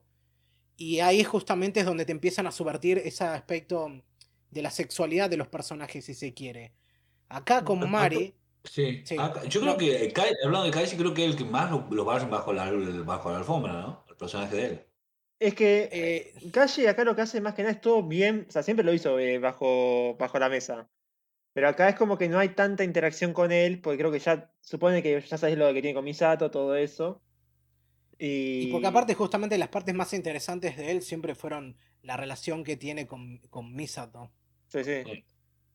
Eh, Sí, pero claro. eh, pero vos te, o sea, ya igual tiene sus cosas, que vos ya decís, eh, eh, por ejemplo, al principio, de la, al principio de la película, vos ves que está en esa base y te das cuenta que él, después más de la mitad, que él fue el que ocasionó que el Ángel 13 vaya, se, que, rom- que se saboteó toda la base, él hizo todo a propósito, ¿viste? No sé si por Sí, Cele o sí. por Nerv, creo que más que nada por Cele. Sí, su trabajo de doblagente también está puesto distinto a como está en la original. Pero mi punto respecto a la cuestión del fanservice viene a eso, de que para mí, en la serie original, todo está hecho con un propósito que va, no, que va no, por, no por el hecho de ser justamente fanservice, sino porque está en, en pos de la narrativa. Acá, este personaje es el que me hizo cuestionar por sobre todo si eso es realmente así. O si, este, o si solo está para hacer, digamos, un caramelo visual para la audiencia y para vender más muñequitos. Porque, de vuelta, a puras luces es como parece eso. Esta piba es la que, la que, digamos, es como un personaje sacado de otra serie puesto en Evangelion. Porque no, no, no va para nada con los otros personajes. Es simplemente alguien que no parece. Volvemos a lo mismo, romper Evangelion. Escúchame, aparte es otra, es otra cosa. No, es, una- es un personaje que no tiene traumas. O sea, porque no Claro. conocemos nada de ella. O sea, todos los personajes de Evangelion tienen Es algún que eso trauma creo que así, más es que eso se no. resuelve más adelante. Y eso me pareció, eso me pareció bueno, es lo que metió más adelante en la 4. No, pero es que Eh, ese- pero para mí ese es el problema. Toda la serie nunca la vemos ella con un personaje hecho y derecho como el resto, o como sabíamos que eran el resto, o la percepción que teníamos de ellos de ser personajes tridimensionales, Es que me- sino que ella es una caricatura. Es que me están, están haciendo, me hacen spoilear la 4 y quiero que lo voy a hacer ahora. Es que te dicen, eh, los pilotos de Eva fueron diseñados con eh, defectos emocionales para poder ser eh, manipulados a manejar el Eva, ¿viste? O algo así era. Eh, Diseñados, cosa que. dijiste. Sí. ¿No te diste cuenta? Eh, al final de Los que pilotos de Eva. Claro. Sí, porque Eh, al final, sí, es justamente lo que yo decía de Asuka. Claro, eh, fue, y es como que te está diciendo, no existe gente normal así. Es creo que eso es lo que quiere llegar Ano a todo esto con, con Mari, que Mari no es un. no fue diseñado, fue, es, andá a saber porque creo que no se soluciona tanto. O a lo sumo sufrió la maldición de Eva, que lo dice más adelante. Sí, no, son todos esos. Entiendo lo que estás diciendo, pero son todos esos detalles que es como. Son la parte en la que ya toda la trama empieza a ser agua para mí. No, es, Ah. es posible, no sé. Bueno. Yo digo lo que estoy, lo No, que, pero lo- lo, relac- lo que, pero lo que vamos- vengo relacionando. Va- no, es cierto, pero vamos, eh, pero vamos llegando a eso poco a poco. Claro, pero por eso eh, la idea de Mari es la justamente de- un personaje que no es la chica de a Evangelio normal, es, lo, es no sé si real, pero digamos lo más eh, estable posible. No, pero Claro. a ver, justamente ese es el punto. Los a ver, la cuestión de la deconstrucción del mecha viene en el hecho de ponernos personajes que sufren consecuencias reales por sus acciones. Y en cambio, bueno, justamente ella es como el personaje de cualquier serie de mecha normal, si se quiere. Por eso, Sí. digo, un, per- una- un personaje irreal en un mundo con habitado por personajes que se sienten reales. Ahora, la, y la cuestión del fanservice no termina solo en esto de los personajes, sino también en la manera en la que se desarrolla la historia, porque este es el punto en que para mí todo el resto de las rebuilds se sienten como fanfiction. Como que alguien, alguien una fanfiction, fanfiction de alto presupuesto, por supuesto. Claramente. Alguien agarró y escribió su versión de la historia en la que en esta parte todo va para mejor y después tiene toda una resolución más adelante. Pero mm, lo digo de esta manera porque mm, acá em- empieza la parte en la que toda la, toda la cuestión de que la, la caracterización que ya conocíamos de los personajes empieza a quedarse completamente fuera y es como mm, el punto para mí en el que ya no... Ya, ya cualquier desarrollo real o por lo menos creíble empieza a desaparecer para mí. Es Este que es el punto creo que que deja de ser el foco de la serie. hablar de la- estamos empezando a hablar de la 3. Ya, No, de la segunda. No, no, no, Ah. no, yo para mí, todo esto para mí empieza desde la segunda. Es que, Y, y eso sí. es curioso porque también mm, algo que hay que tener en cuenta respecto al discurso que, que gira, que giró siempre en torno a estas películas, es que la segunda fue la más parteaguas porque fue la película en la que hubo, se dividió la, entre la gente que le encantaba esta nueva versión y gente que no le gustaba nada. Mm. Y por lo general la gente no le gustaba nada se, tendría a ser más una minoría que otra cosa, pero la segunda es como la que hasta hace poco era como que se consideraba la mejor de las tres. Porque la primera, bueno, mucha gente, como ya dijimos, quedó medio afuera por esto de que era más de lo mismo Mm. Y no tenían mucho interés en eso y en cambio acá es cuando empieza a ir en esta otra dirección, que creo que es una dirección que mucha gente quería ver En y parte. no es una que yo con, la que yo comparto. Todos queríamos ver a Shinji rompiendo abortos. Y lo hizo. Eh, Yo no. Era, era mucho, viste, como todos queríamos ese, ese pequeño fanservice de Shinji al fin poniéndose los pantalones, porque en toda la serie No, creo que nunca no, lo hizo. Yo no. Bueno, No, vos no. justamente, es, lo que, es lo que estoy diciendo. o sea, Claro. esto, esto va en, pero- esto en contra de todo lo que, de todo lo establecido por la serie original, por Es la estás- caracterización de estos perdón. personajes. Y para mí, mira, y para mí, ve- veamos, no me gusta la metáfora de ponerse los pantalones, pero podemos usarla porque, porque aún así tiene sentido. Ponerse el Porque- Plaxut. Bueno, ponerse el traje, exacto, ponerse el traje. No es. Iba a decir que no es el punto, pero Es tal vez no es la mejor manera de decirlo porque las historias no siempre tienen un punto ultra definido y Evangelion no es una que es, abs- es absolutamente una cosa y la otra. Mm. Pero yo lo que más saqué siempre de Evangelion fue un par de cosas muy en específicas y todo lo demás para mí era agregarle a eso. En cambio, acá está invertido. Todas las cosas que a mí no me interesan de Evangelion acá están exaltadas. Y todo lo que a mí sí me importaba está en un segundo plano. Es Y que- una de las cosas que más sobresale es el espectáculo. Es que supuesto. creo un poco es la idea. O sea, todos al principio pensamos que esto iba a ser como una, un recuento de Evangelion. Eh, más con un par de cambios, sí, porque tengo el presupuesto ahora para hacerlo, tengo el tiempo, tengo el, el estudio de animación para poder hacerlo así. Y no. Eh, y esto se, se hizo Esa- mucho más aparente con la última película, repito. eh, No, eso, yo- eso, esa fue la impresión que teníamos de venir de ver la primera película. Ya la segunda ahí te lo cambia. hay, cam- hay cambios, pero vos, en todo caso, vas a decir, vas a decir no, va a, ser, va a ser algo parecido, ¿viste? O va a seguir la misma idea. Pero ya con la segunda película, te das cuenta que el, foco, el enfoque principal no es tanto la psiquis de cada uno, porque Adno ya no está en ese. no tiene ese periodo depresivo, por el cual por ahí habrá querido indagar más en lo que era en Evangelion, en Neon A ver, Genesis. disculpa, yo creo Sí. que lo puede tomar, lo puede tomar también de otra manera porque eh, yo, o sea, yo la segunda película no la siento tan disruptiva. Yo la, la tercera película, que la que para mí fue, era- era- fue la más disruptiva de todas, porque yo todavía me sentía en... Yo, to- yo todavía lo sentía los personajes, y yo creo que tiene que ver con lo que dice Juan acá, que Ano, eh, eh, eh, la serie es como que es un bajón total y está siempre tirada para abajo y, lo, y, y y- está, está- está mucho más apoyada en los conflictos personales de, de cada uno. Y, después lo que nos muestra en Anterior 4, ¿por qué lo doy como válido? Porque lo doy como, lo doy como válido, se siente que...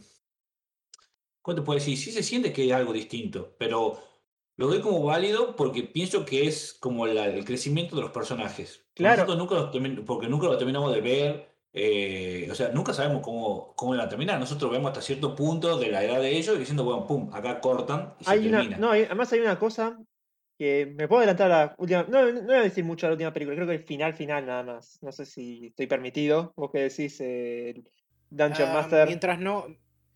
O sea, yo, yo hablo de no ir tan, tan para adelante simplemente para no desviar mucho la conversación. No, eh, O sea, si puedes volver a tu punto. Sí, dale. eh, un poco para lo que dice Emilio. Es que esa es la idea de los reveal. eh, yo también terminé de ver el la, la cuarta y quedé como, ¿qué carajo pasó acá? Lo- me pasó lo mismo con of Eva. Y empecé a buscar en Reddit. Y bueno, eh, te dicen, el final, todo este final de la 4 es un sinónimo de crecer. Eh, más, Shinji dice, no quiero volver atrás. Quiero que todo siga igual, no que esté igual, pero en un mundo sin Eva. Y justamente ahí va sacando los Evas y es como que los, los personajes que ya están crecidos avanzaron, Shinji creció. Y esa es toda la idea de los reveals. eh, crecer. No quedarse ahí. Eh, Pero, pero esa era ya la idea de la original. Eso- no, ese la es el idea, problema. la- no, la idea, Sí, la original idea era original más que era nada eh, es, eh, af- afrontar el mundo, esa es la idea del original más que nada. Y bueno, afrontar el mundo no es sinónimo de madurar. Sí. Pero no lo hacen. Ese es el- no, no, sí que lo hace. Ese es el problema. No, la serie, habíamos todo dicho. esto ya. lo habíamos No, dicho sí, de- sí es lo que pasa, es lo que ocurre en el final li- literal de la serie.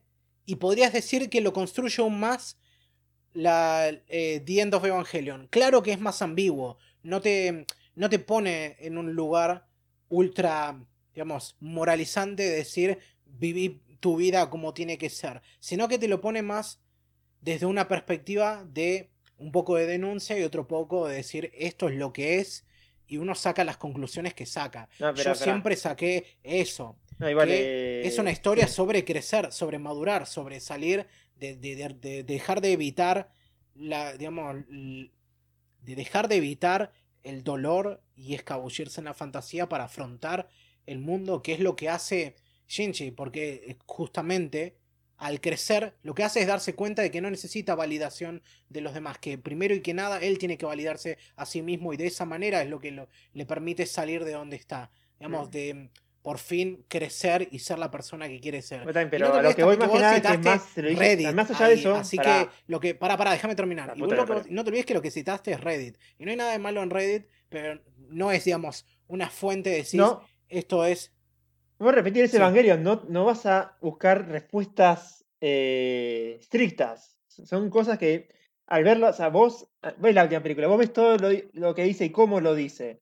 Y justamente ah, no hay una respuesta estricta respecto en el sentido de no hay una no hay una son todas interpretaciones. Punto. no hay una interpretación última y definitiva porque que sea, digamos, sea que lo veas desde una perspectiva de muerte de autor o lo que sea, de decir esto es lo que es y ya está. Pero sí hay una, una, una coherencia temática. Y eso es lo que no saco, porque vos mismo lo dijiste. Si- estas películas también, podrías decir que el- el- uno de los grandes temas que las rodean es la cuestión de crecer, madurar, seguir adelante. Y el Olvídate es de. eso, yo, sí, sí. yo ya sac- pero yo ya Bueno. saqué eso de la, de la original. ¿Por qué nos están No, dando pero lo la primera mismo, es pero con un, eh, con bueno. un sombrero nuevo?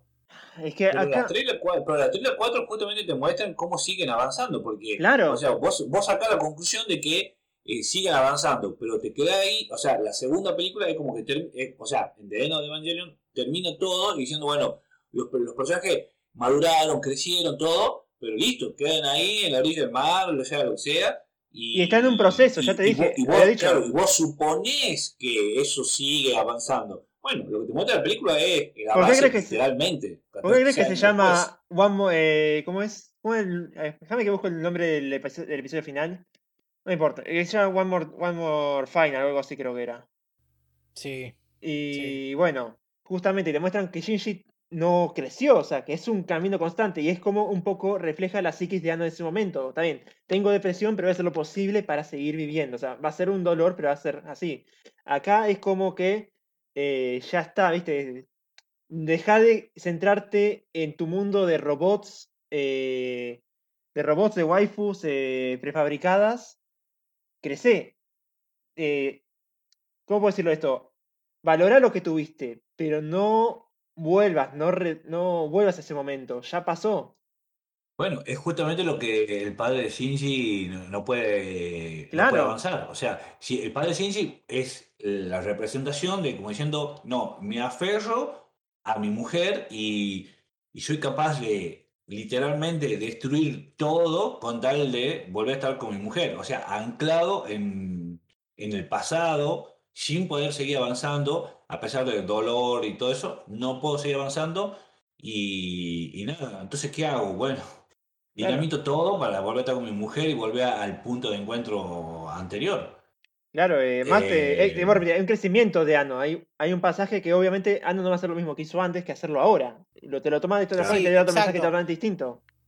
No, seguro, pero ese es el tema. Yo no, no veo, no lo veo algo com- completamente distinto. Yo veo que acá terminó más o menos dándonos lo mismo, pero con un toque distinto, con una perspectiva distinta, pero que en esencia es. ver, obviamente que todo, todo lo que yo digo es de mi perspectiva, y por eso es que mm, ver, me encuentro como me encuentro. Pero siento, yo todo esto ya lo saqué de la serie original. Yo estaba esperando que, dado el cambio de dirección que, que iba la, la historia, que tal vez iba, Hablar de otra cosa. construir.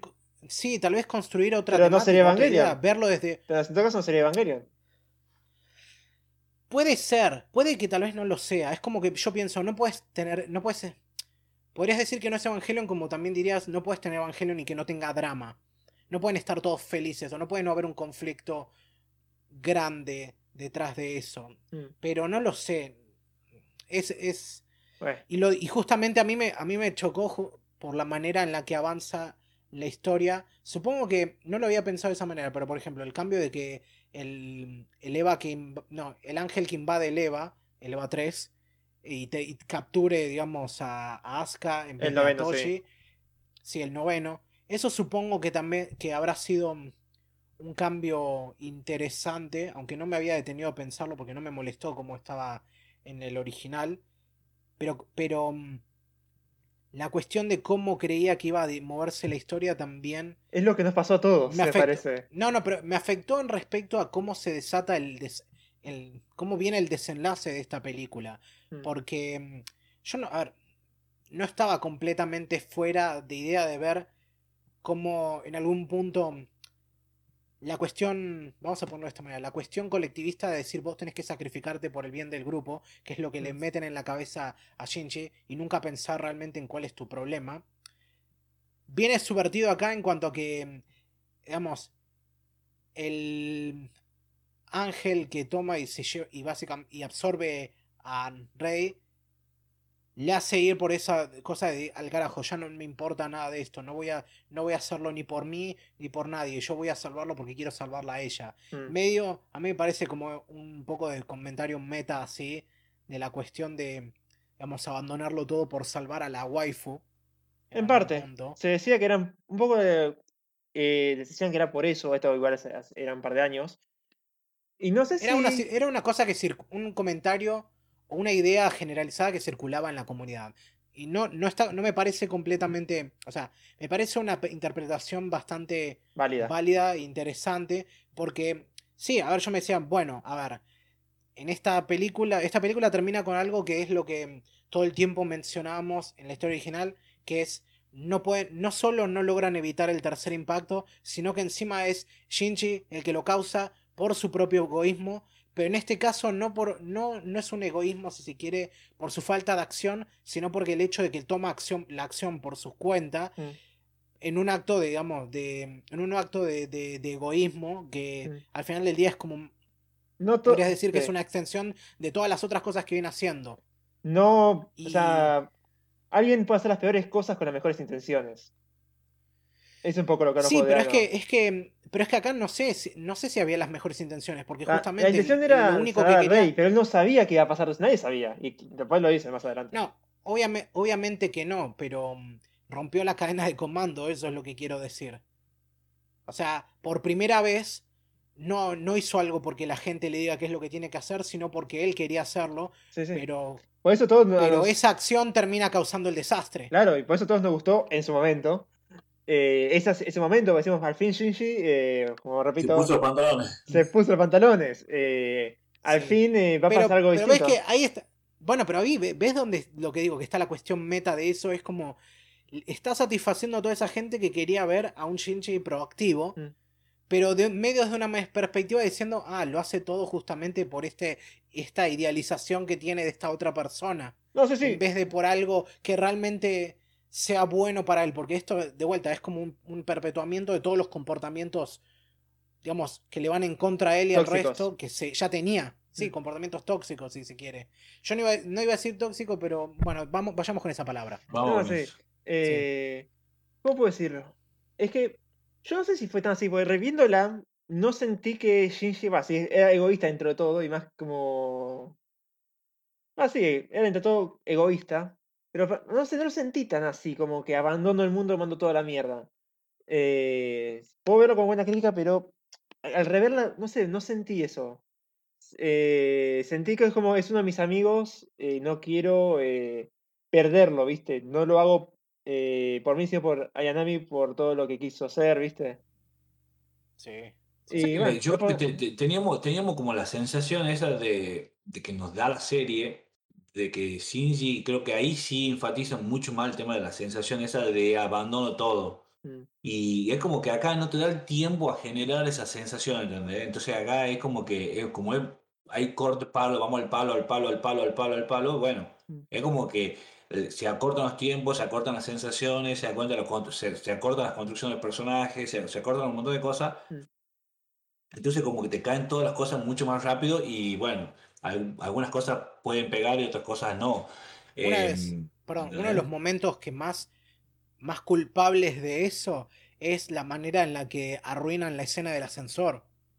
Sí. Pero, la arruinan. a ¿qué ver, pasó con esa? hay- eh, la, la arruinan porque, de vuelta, ese silencio sostenido estaba ahí justamente para demostrar lo incómoda que es la situación y lo tensa que está la relación entre ellas dos. Sí, Pero acá, hasta entendés por qué se resuelve tan rápido, entre otras cosas porque el conflicto entre, entre Asuka y Rey es prácticamente inexistente o está ahí forzado en algún punto porque Ay, sabes que Ahí esa pero es la después se explica, dinámica esa es la entre esos cagada. La cagada de todas estas de estas películas que es que después se explica. O sea, te quedas todo el tiempo de por qué pasa esto y después al final un poco lo vas.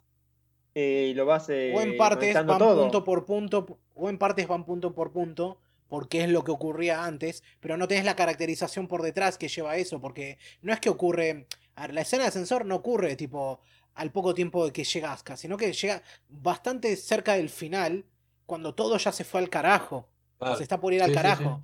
Y ese es, ese es el punto, y por eso es que es tan intensa esa escena, pero acá casi que está puesta de vuelta, por una medio como para decir, ah, ¿se acuerdan de esta escena? Acá está de nuevo.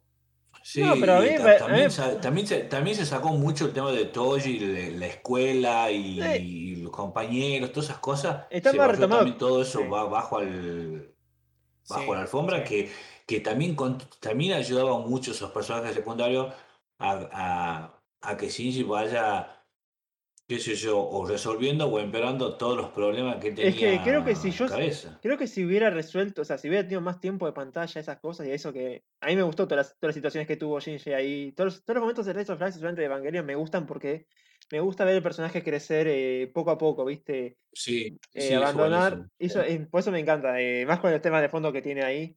Que ahora no me acuerdo el nombre. eh, la guitarra. eh, que, que es parecido al de Asuka. A ver si lo encuentro. Sí. Sí. Eh, ahí lo busco. No, y- Pero por eso, ¿qué pasa? No hubo tanta conexión y creo que eso le funcionó más, más adelante para lo que quería llegar, porque eh, hay como una conexión, pero es como medio superficial, como lo que fue, por ejemplo, Sí. Asuka, Asuka con Coso en la serie original, con, con Hikari. sí.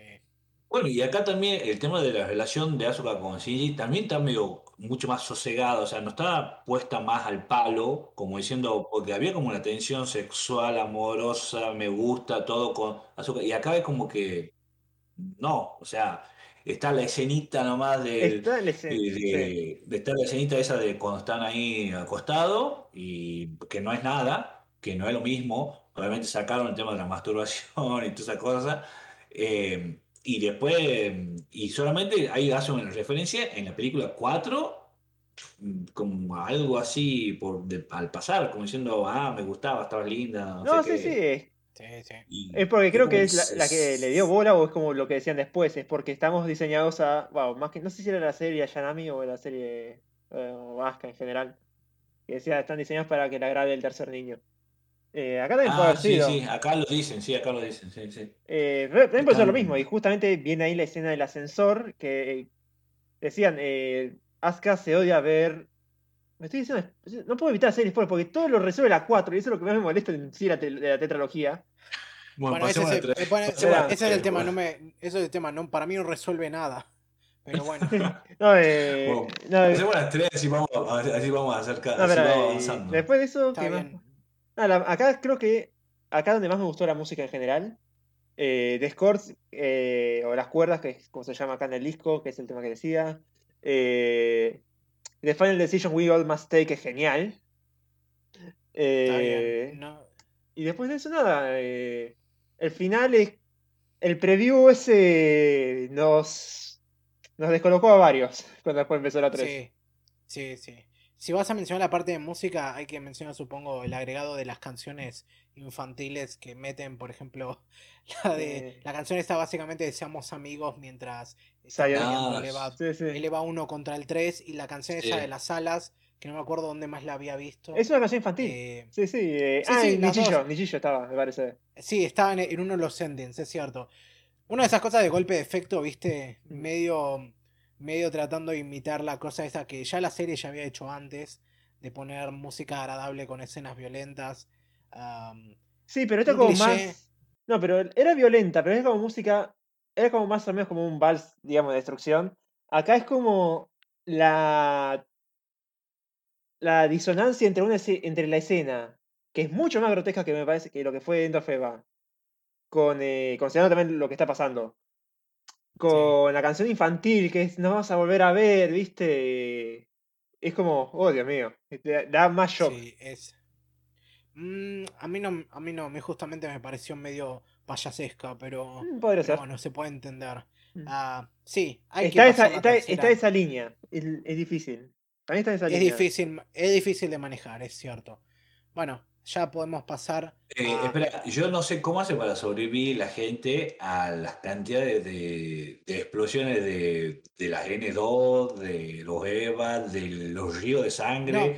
es Cuando, cierto, es escúchame, cierto. cuando destruyen, cuando destruyen el, el EVA ese que era una bomba, que está, que está buenísimo, eso está, está, está rediseñado el, el- el EVA en la, para la película que está mucho más psicodélico, por así decirlo de una manera. Sí. eh, está buenísima y que después se transforma una- en un tsunami de sangre, así todo. así. Ah, sí, porque acá los, los ángeles no, no, se, no quedan los cadáveres, se, se vuelve en LSL.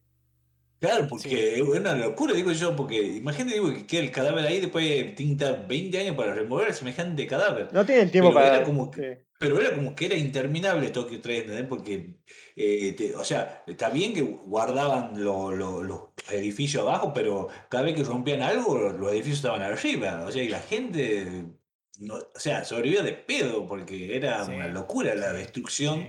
No, que la gente. cada vez que, por cada la- vez que tiraban una bomba. o es que creo que la gente estaba abajo, por suerte.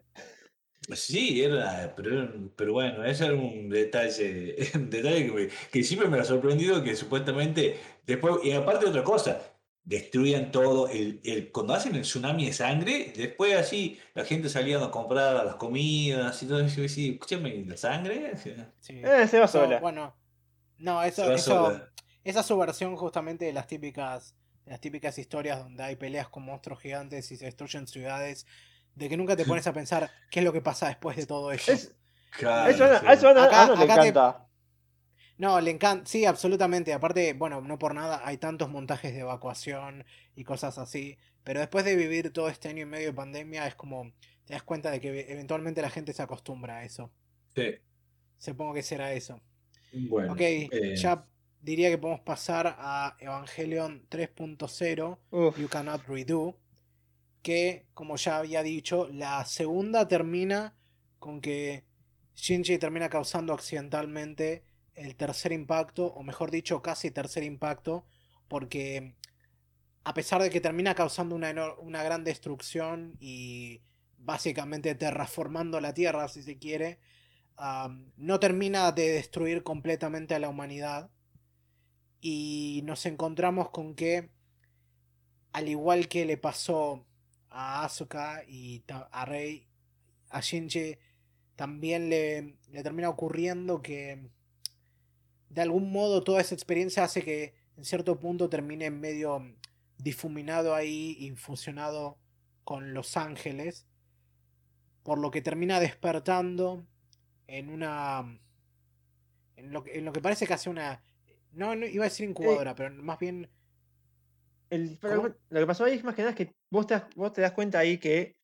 eh, ahí me- cuando estaba viendo la película me di cuenta que del, del core, del núcleo de, Ceru- de Ceruelo, del décimo ángel, saca otro core que es el del Eva, que se comió, pero creo que ya está contaminado con todo el fruto de la vida y creo que por eso y te lo comes y es como, tengo el de conocimiento, tengo el de la vida. Listo, haciendo Dios. Super Saiyajin Bueno, pero, Dios. quería- pero digamos, medio, queda, queda medio perdido entre, entre medio de toda esa vorágine y termina Claro. despertando 14 años después, igual, pero en una nave en la que está toda la eh, gran parte de la vieja tripulación de NERV en una nueva formación que se llama Vile, que... Y bueno, por supuesto, el shock de pasaron 14 años, él está igual, todo el resto están más viejos, salvo él y en realidad Asuka también, todo por Yasuka, supuesto. este iba a decir. Sí. Y, y Mari también. Y, Mari. Todo por supuestamente la, la, la maldición del Eva. Irónico. Creo que. sí, irónico. Y bueno, ahora se, ahora se encuentra con que resultó que no era. que es un todos contra todos. Es Vile contra Nerv contra Cele. Y cada quien cada facción está peleando por su propio interés. Vile, por supuesto, por mantener a la humanidad y destruir a Nerv. Nerv para poder continuar con el proyecto de instrumentalidad humana. Y Cele simplemente está ahí y no sabemos del todo bien No, qué es lo que está haciendo. No, lo que, lo que pasa con NERV es que, a diferencia de la primera, acá es como que. eh, bueno, la diferencia con la, con la serie es que acá NERV sigue las órdenes de Cele, a no saber cuáles son exactamente, pero las sigue todas al pie de la letra, salvo hasta el final. Eh, Claro, y acá no, es está ese conflicto con Gendo, pues más le dice, le dejamos todo, lo dejamos en tus manos o estamos, estamos bien. Eh, todo Es esto. que Gendo va más allá de, Claro. de la instrumentalización. Los, los otros nos avivaron que el otro podía haber cambiado todo. Claro. Ajá. Y, Eh, y este es el panorama que nos dimos acá. sí. Es cuando realmente ya no queda nada similar a la serie. Mm. Y este es el punto en el que las rebeldes se vuelven algo completamente propio y original. O sea, acá entramos en territorio desconocido por completo. Y esta generó, si mal no recuerdo, aún más Esta fue la división. división de entera. Es- esta es, no, no sé si división, pero es como más de. A mí no. Es, si la otra fue, eh, digamos, un 60% o 70% positivo y el 30% negativo, acá fue lo contrario. Fue un 30% positivo, 70% negativo. Ponele. Decís, yo creo, yo creo que esta fue la más 50-50. Porque Yo por lo que veo es que de fue muchas- la peor tomada. No, no vi muchas no vi muchas opiniones de me gusta la 3 o me encanta la 3. No, justamente, yo vi muchas opiniones de me gusta la 3, me encanta la 3, y al mismo tiempo que hay muchas de no, esto es terrible, esto, es- esto es cualquier cosa. Mm. Ah, no, mm, no sé muy bien por dónde encararla, porque, bueno, a mí también me había pasado esto de que ahí ya, acá ya sentía que esto medio que ya había dejado de ser para mí, porque realmente no me... En algún punto me, me interesaba ver qué era lo que pasaba con este salto de tiempo y el hecho de que ahora, mm, digamos, Shinji y compañía están como más enajenados que nunca porque todo el mundo en Vile lo detesta porque básicamente le echan la culpa a él de que haya ocurrido el tercer impacto. Y medio que por, por motivo de fuerza termina, termina quedando, no, no sé si podría decir del lado de Nerv, pero por lo menos termina termina, termina cayendo entre ellos porque por un lado lo rescata una copia de Rey de, de la gente de Vile y por el otro lado porque se encuentra por primera vez con Kaoru en esta. Mm. Am, algo que hay que mencionar es que esta es también donde ya la parte de, de Ano haciendo fanfiction de Yamato es donde está más y más clara. Porque por No, fin eh, no, falta hacer- un estrato más. Falta un nivel más. No, falta un nivel más, pero acá es donde ya puedes ver que por fin puede mostrar su serie con, con, con una nave gigante con acorazados de guerra flotando. Mm. Tampoco me pareció tan ilógico, considerando que los buques son más resistentes y tienen armas mucho más grandes que un avión o que un tanque. O sea, si lo ves No, en un punto seguro, realista, pero- queda. O sea, no puedo decir que Sí, estuvo, no fuera de lugar o fue muy No imaginativo. sé, ya hay cierto grado de, de suspensión de incredulidad que uno tiene que asumir cuando sabes que el mundo vino un segundo impacto, pero de un casi tercer impacto que dejó la Tierra base, patas arriba en comparación a como ya estaba antes, Mm. te hace cuestionarte un poco más cómo llegaron las circunstancias a todo eso, porque de algún modo lograron encontrar la manera de producir todo eso y mantener una unidad. Supongo porque son todos militares, pero eso fue algo que me, que no sé, no me terminó de cerrar, por lo menos la primera vez que lo vi. La segunda, ya no tanto, es como digo, bueno, ya está, a ver, esto es con lo que vamos. Y ¿Y?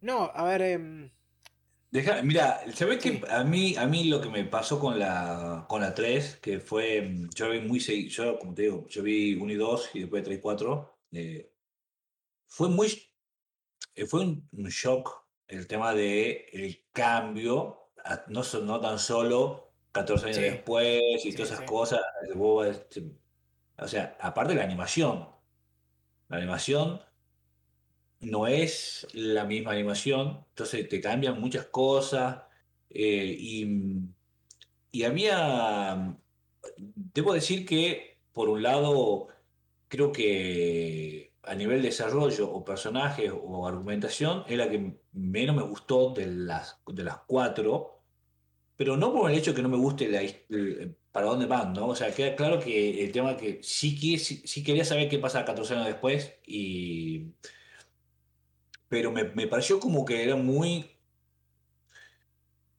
no sé, eh, eh, puede haber sido mucho más corta y la puede haber sumado a la, a la última película, ¿entendés? Eh, porque, no sé, las cosas que me, me- muestran acá no, no, no me llamaron tanto la atención, eh, porque había muchas otras cosas que yo quería saber todavía, y encima desaprovechan mucho el tema de que puede haber desarrollado a Marie, pero se ve que nunca tuvieron la, la intención de desarrollarla a Marie, o sea, es como diciendo, no, chicos, la pongo acá y es como nosotros dijimos en, en- en- en la parte, en la, en la segunda parte, es como que un personaje totalmente externo, como diciendo, este es un personaje normal, los demás están todos reventados, bueno, este es un personaje normal.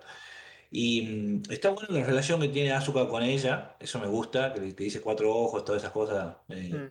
está bueno. Eh, y ella le dice princesa, o sea, y está, está bueno, qué sé yo. Y mm, lo que sí me molestó, bueno, me molestó esto, es una boludez lo que voy a decir, pero lo de, lo de el padre de Shinji, eh, eh, o sea, Ner maneja dos personas, era él y el, y el Sí, y ayudante, y y Fuyos, manejan, sí.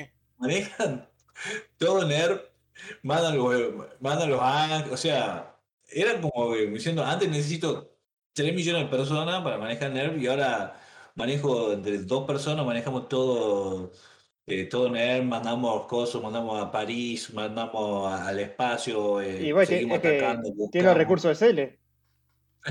Supongo que podrías explicar lo que es por eso, pero mm, No, sí, Es cierto, es o sea- incrédulo en parte.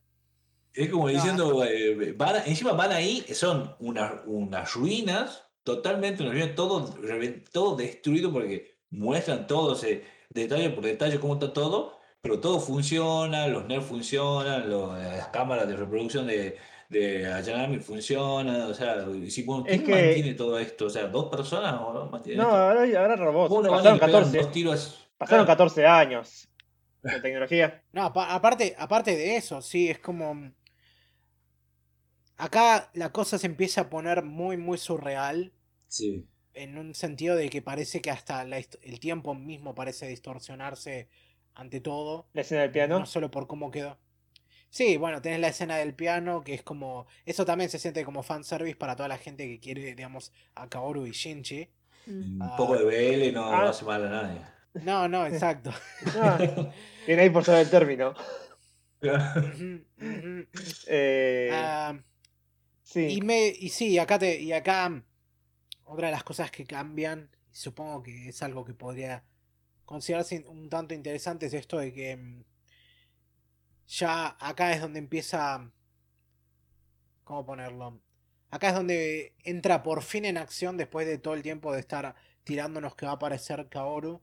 y le dice y le muestra a Shinji lo que ocurrió con el mundo, le explica qué es lo que pasa y le dice que bueno, tal vez haya una oportunidad de, revertir esto si vamos y creamos otro, digamos, si, si venís conmigo en esta nueva unidad, la EVA 13, que se maneja de a dos, y recuperan las dos lanzas ahí para lo que sería causar otro impacto, pero en este caso sería... Volver todo no me acuerdo cómo lo explica. ¿Cómo? Lo que, lo que intentaban hacer era volver todo para atrás, me parece. Sí, sí, no me acuerdo cómo lo explica, pero dice la que lanza de Longinus y de, la, de Cassius. Bueno, y que encima, que encima queda en el espacio y era Sí. súper importante la, era súper importante la lanza, pero la tiran al espacio y nunca la recuperan y Es que había, chao. había Sí. dos lanzas y la tiran al, al espacio y por eso usan la otra. O no me acuerdo qué había pasado con la otra, ahora no me acuerdo bien. Pero sí, Sí, era no. tan importante que la tiran al espacio y no la recuperan es que, no, más, es que la, la- tienen que destruir todos los ángeles, después iban a lo otro.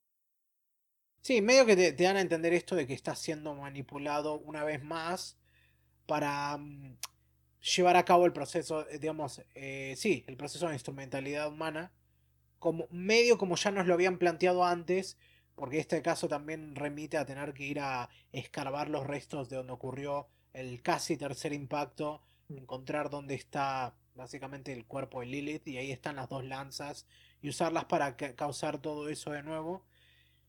Y entre medio, la gente de Vile va a ir ahí para evitar que vuelva a pasar esto.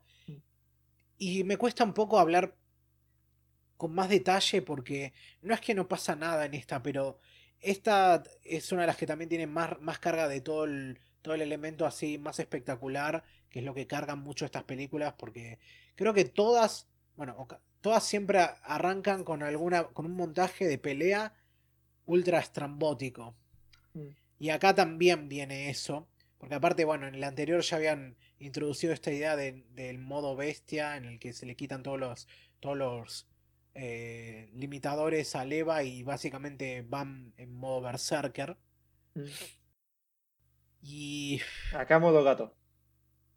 Sí, lo, lo- lo- yo creo que también tiene mucho que ver el tema de esto de, eh, de que las peleas son mucho más en lugares surrealistas, ¿entendés? O sea, es como que sí, los sí, espacios, los espacios no son definidos, eh, hay un, hay un montón de cosas que, bueno, que después en, Es que- en la 4, en la 4 como que No lo como diciendo, como diciendo, vamos a cambiar, o sea, esto es lo que, te- esto es lo que traduce tu mente, pero, eh, pero son re locos los lugares donde No, acá no hubo tanta pelea surrealista. No hubo tanto lugar surrealista. Todo el mundo es surrealista, sí, pero toda la pelea esta ocurre en el dogma central. No, no vas Claro, ahí. bueno, pero en los espa- eh, eh, o sea, ellos se tiran de, de- de- del Yamato, del el Wunder, sí, eh, sí.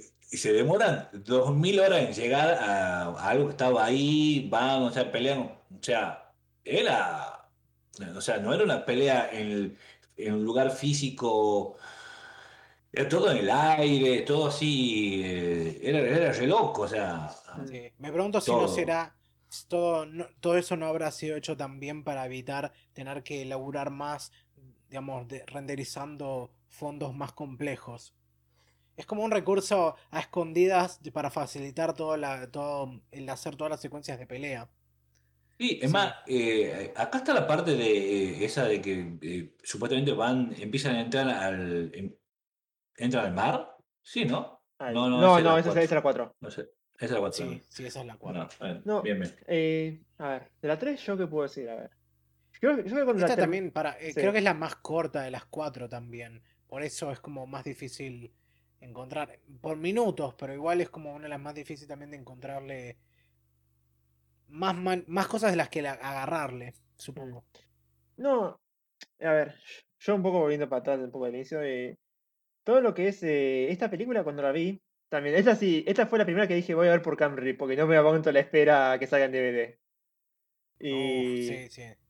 y la vi Porque fue un quilombo eso también, para Tenía una página dedicada, una página dedicada, que era You Redo. No, pero, no, pero, pero aparte eh, tuvo un tuvo todo un quilombo para que saliera la versión oficial, porque me acuerdo, la película esta salió a fines de 2012 en Japón y Mm. después el tema de, de la salida, digamos, por fuera, eh, creo que, creo que fue un, fue un tema que esto lo agarró Funimation y se había armado un quilombo bárbaro porque, mm, a ver, para conseguirla legalmente, por supuesto, porque ya para 2013 la podías conseguir ripiada de, del Blu-ray de japonés. No, sí, pero, Pero, tardó. Se había armado un quilombo, se había, no, pero se había armado un quilombo bárbaro porque mm, supuestamente un primer corte con el doblaje que fue inmediatamente rechazado por Ano y compañía y, y les prohibieron hacerlo circular a, digamos, con amenaza de demanda,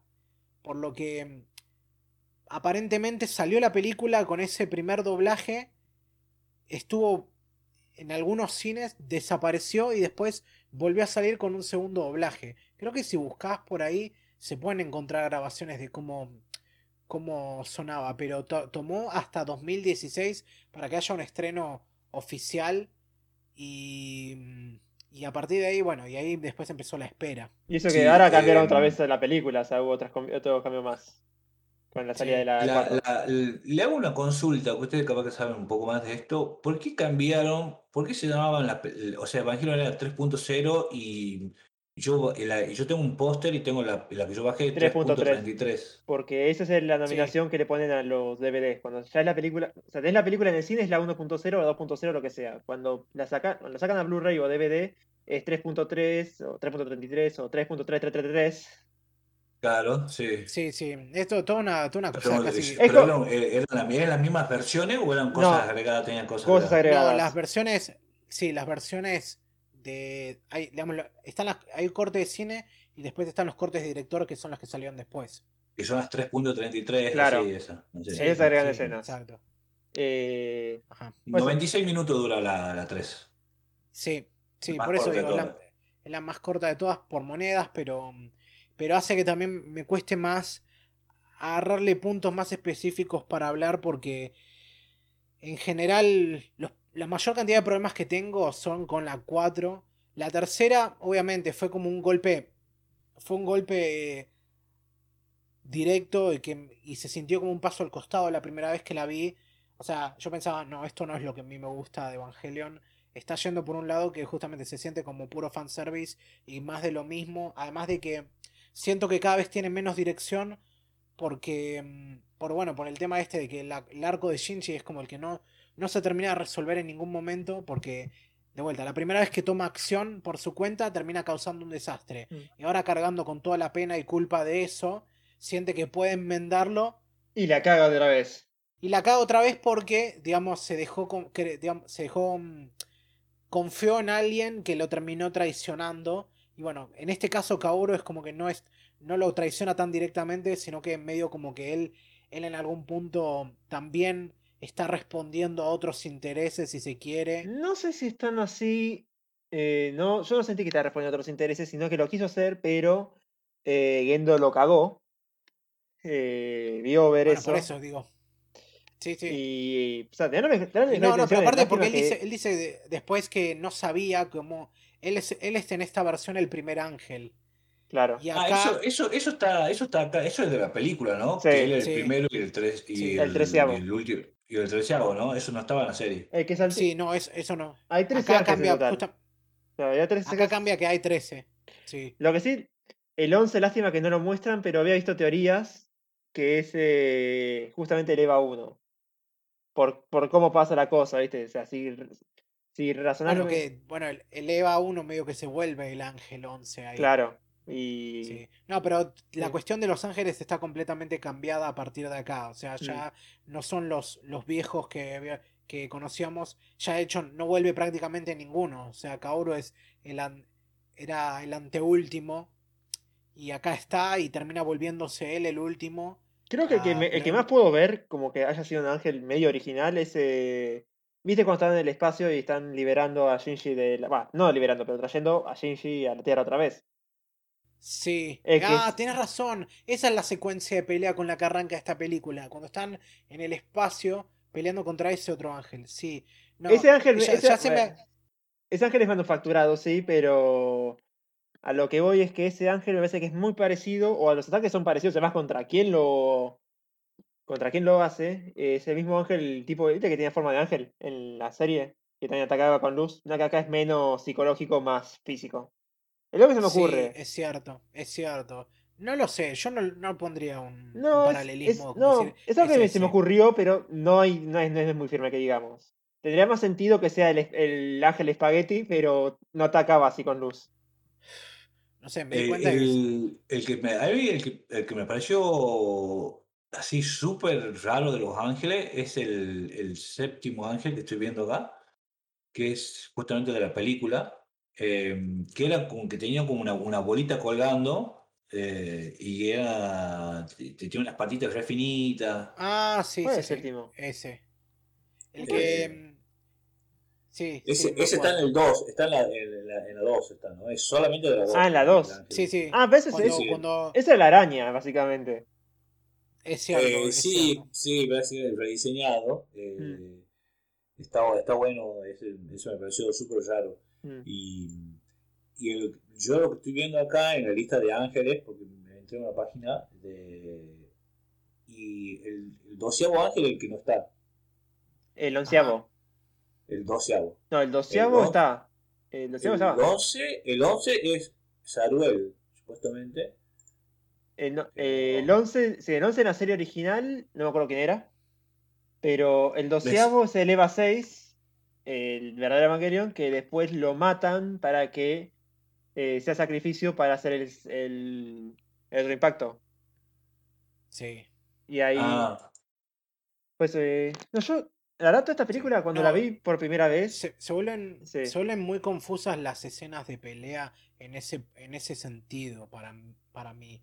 En cuanto que hay como un poco de, de exceso de información en todo lo que ocurre. ah, no sí. tanto, no solo en lo que te dicen, sino también en todo lo que te muestran. Y no dan mucho tiempo para respirar. No, el tema es que ni siquiera te lo explican, es, lo mencionan, pero no lo explican. Y eso es lo que más me, No, pero, más molestaba de la pero serie, te- en parte. no, el tema es, no, el tema es que todo, no, yo creo que te lo explican, pero pasa que ocurre todo tan rápido y te, y te tiran tanta información en tan poco tiempo que no sé qué tan deliberado es eso. Para mí simplemente está mal logrado. No sé, ¿en serio me decís que.? No sé, siempre mencionan todo. a- eh, sobreviviente de Adam. eh, no me sale el otro ahora. Bessel, eh, envase de Adam, ¿viste? No sale. Eh, no, no, no, Contenedor, sería, contenedor. el sí, el recipiente Adán. Recipiente de Adán ahí. Eh, y es como que. Yo cuando vi la, cuando vi la película no entendí. te- Estaba como Shinji, y creo que esa es la idea de la película más que nada. Eh, no. el- Supongo. un poco eh, como que te introducís a eso de que, que pasaron 14 años. Ah, si lo, ah, que lo pienso mejor. Podés ver más esta cosa, ¿viste? Como que ahora estás en el mundo real, ponele. Pasaron 14 años, vos no te diste cuenta, seguís en tu misma infancia chota. Infancia.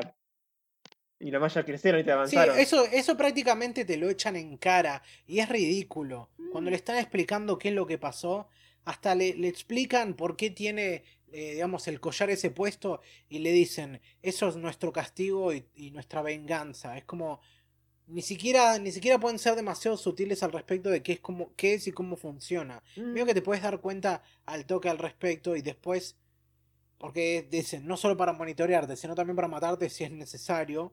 mm. Marín no lo tenía. Lo tenían los No, otros. No, nunca lo mostraron. Nunca lo mostraron, creo. Y si no lo tenía, se habrá. No, no, nunca lo, lo ves. para mí no lo tenía porque Marí era otra cosa. Claro. Era, o sea, no era como vos, como vos decías, que estaban diseñados para esto Mm. y justamente te- todo tenía el collarcito ese. Y, y Marí no, eh, como es totalmente algo ajeno, eh, no, no lo tenía. Sí, no Claro. ese collar es lo que después, lo que después sirve para matar a Kaoru. Sí. Y esta vez le revienta en la cabeza. Con eso, por supuesto. Es el collar de Battle Royale, obviamente. Am, No, a ver. Yo todo con esta, esta- Sí. con esta película, cuando la vi, eh, ¿cómo puedo decir? También no entendía nada. eh, y después la volví a ver otra vez, mucho más adelante. Y Sí. como que me encantó, no sé. Me encantó la sensación que me daba de no entender absolutamente nada. O sea, y, y sentía como que era la idea, justamente. Estás con Shinji en que no sabes nada, te tratan como basura por todo lo que pasó, a pesar de que vos tienes las mejores intenciones, ¿viste? Y la escenografía, la música, por más de que no sea, que sea surreal, eh, no sé, ¿viste? Me encantó todo. O sea, tenía antes de fondo de pantalla el cielo estrellado, ¿viste? Que cuando miran las estrellas. Ah. O cuando cae, o cuando cae el Eva a Eh, tierra. ¿Sabés que está bueno acá? Es cuando le dice Shinji a. Ah, me he olvidado. Le dice, ¿qué hago? Esto, A no, no hagas nada. Ah, A- Misato, a Misato. No necesita que hagas a nada. Misato. Le dice, ¿qué hago? Dice, no hagas nada. O sea, primera vez en la vida que lo hago quiere hacer algo. Y dice, siempre le rompió la bola para que haga cosas. Y esta vez que quiere hacer algo, le dice, no, no hagas nada. Porque. Ah, Eh, claro, es cierto, me había olvidado de ese detalle. Claro, Misato le dice, no hagas nada. No hagas nada, quédate ahí. No, eh, Está- sí. Eh, yo creo que me, a, mí, a mí me funcionó, o sea, a mí me gustó porque yo la vi juntas. Yo sí Claro. hubiera visto la, la tercera La- película. ah, pero había Y después me visto. hubiera pasado, después me hubiera pasado 10 años para darme la segunda. Mm. eh, no, no, hubiera estado recontra enojado con esta película. No, sí. la eh, yo, uno entiende que justamente son cuatro películas, ya lo sabías de antemano. Y vos ves la tercera y no te responde absolutamente nada. Y vos decís, güey, esto me lo resuelve la cuarta, justamente. Es que. Pero no 14 años, pero no 10 años después. me Esa es la cagada. El tipo le agarró la. Se quemó y tardó un huevo en la mitad del otro. Claro, Sí, no. no, más- obvio, pero- más- más pero estuviera aparte- enojado, más, más estuviera enojado que. O sea. No, pero, pero a mí no, a mí no, a mí no me pasó eso. O sea, sí, definitivamente me confundió un poco en cuanto. Y también no me terminó de cerrar la dirección en la que iba, pero me dije, bueno, ya está. Tal vez en la cuarta por fin entienda por qué va por este lado. No, claro. eh, no, Que creo que con eso. Sí, no, verá. eh, no, a mí me gusta más que nada creo esta película porque a mí me encanta ver plasmado eh, lo que es la, se- la desesperación y vos ves como que no hay, como que Shinji intenta lo, pos- lo posible para volver todo para atrás y no puede, se la caen de todas formas. Es más, las canciones son muy dramáticas y muy tristes, muy bajoneras. Eh, además hay una canción que se llama Famously. Eh, creo que no está en la película, pues es más cantada que otra cosa, es un, rec- un recorte de, de canciones que sonaron. Entre ellas, creo que es eh, el apóstrofe, es un solo de, del apóstrofe de la luna, creo que se llamaba, el apóstrofe de la luna. Y no, toda la letra es genial. Es como que. ¿Cómo es esto? Déjame que la busque. Y no, y después de eso. Había. Creo que. El hecho, lo, para mí resumió bien el, el- el punto que tenía que llegar, que es lo que principalmente tenía que pasar. O sea, tenía que resumir todo el encuentro de Kaoru con el, el, estado, el estado de Shinji de- deprimido, ¿viste? Como está en el coso. Y para mí, dentro de todo, lo logró. O sea, no me pareció, ¿viste? Como que fue muy de la nada. O sea, lo. No lo sé. No sé, Eh, porque cómo viene, cómo, cómo se resuelve eso después, es- para mí me parece que sí. quedó, quedó, quedó peor. Por lo menos ese aspecto. Yo creo que cambia mucho el- lo que respecta a la 1 y la 2 con la 3, cambia mucho el tono de la historia Claro. en el sentido de la narrativa, Sí, o sea, una, eh, eh, y es, es mucho, eso, eso sí, es, sí es un shock, porque eh, aparte vos tenés una serie donde está súper lenta, construida, Sí. con un montón de, de- de- montón de cosas, después tenés los resúmenes, porque po- pongámosle que la 1 y la 2 sean los resúmenes, Mm. pero dentro de todo mantiene, Las o sea, ideas. tiene la, claro, mantiene la rapidez, o sea, eh, o sea, tienen lógica de la rapidez porque tienen una hora para contar, para resumir de todo, Mm.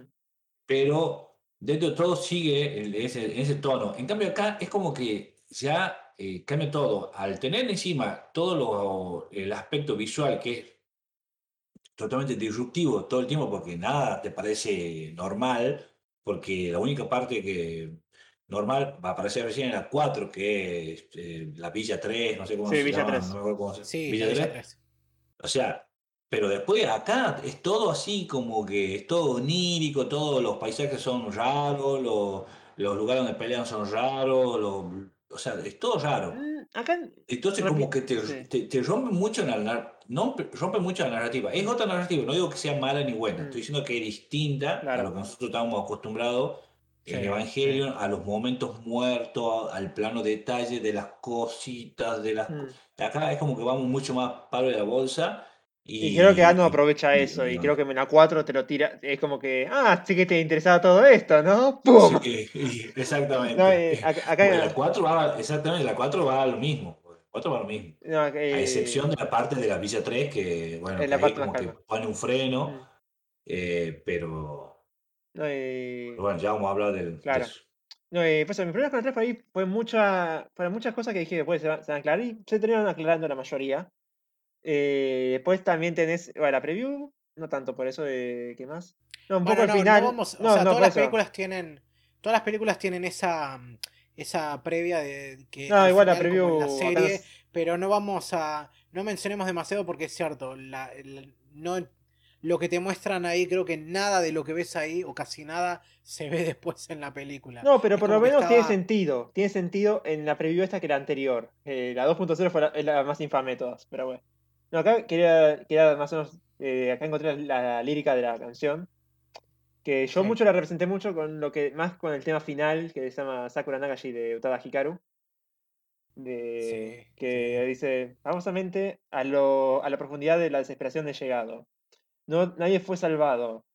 Y en sus tumbas eh, perecieron y murieron. ¿no? Perish and dead.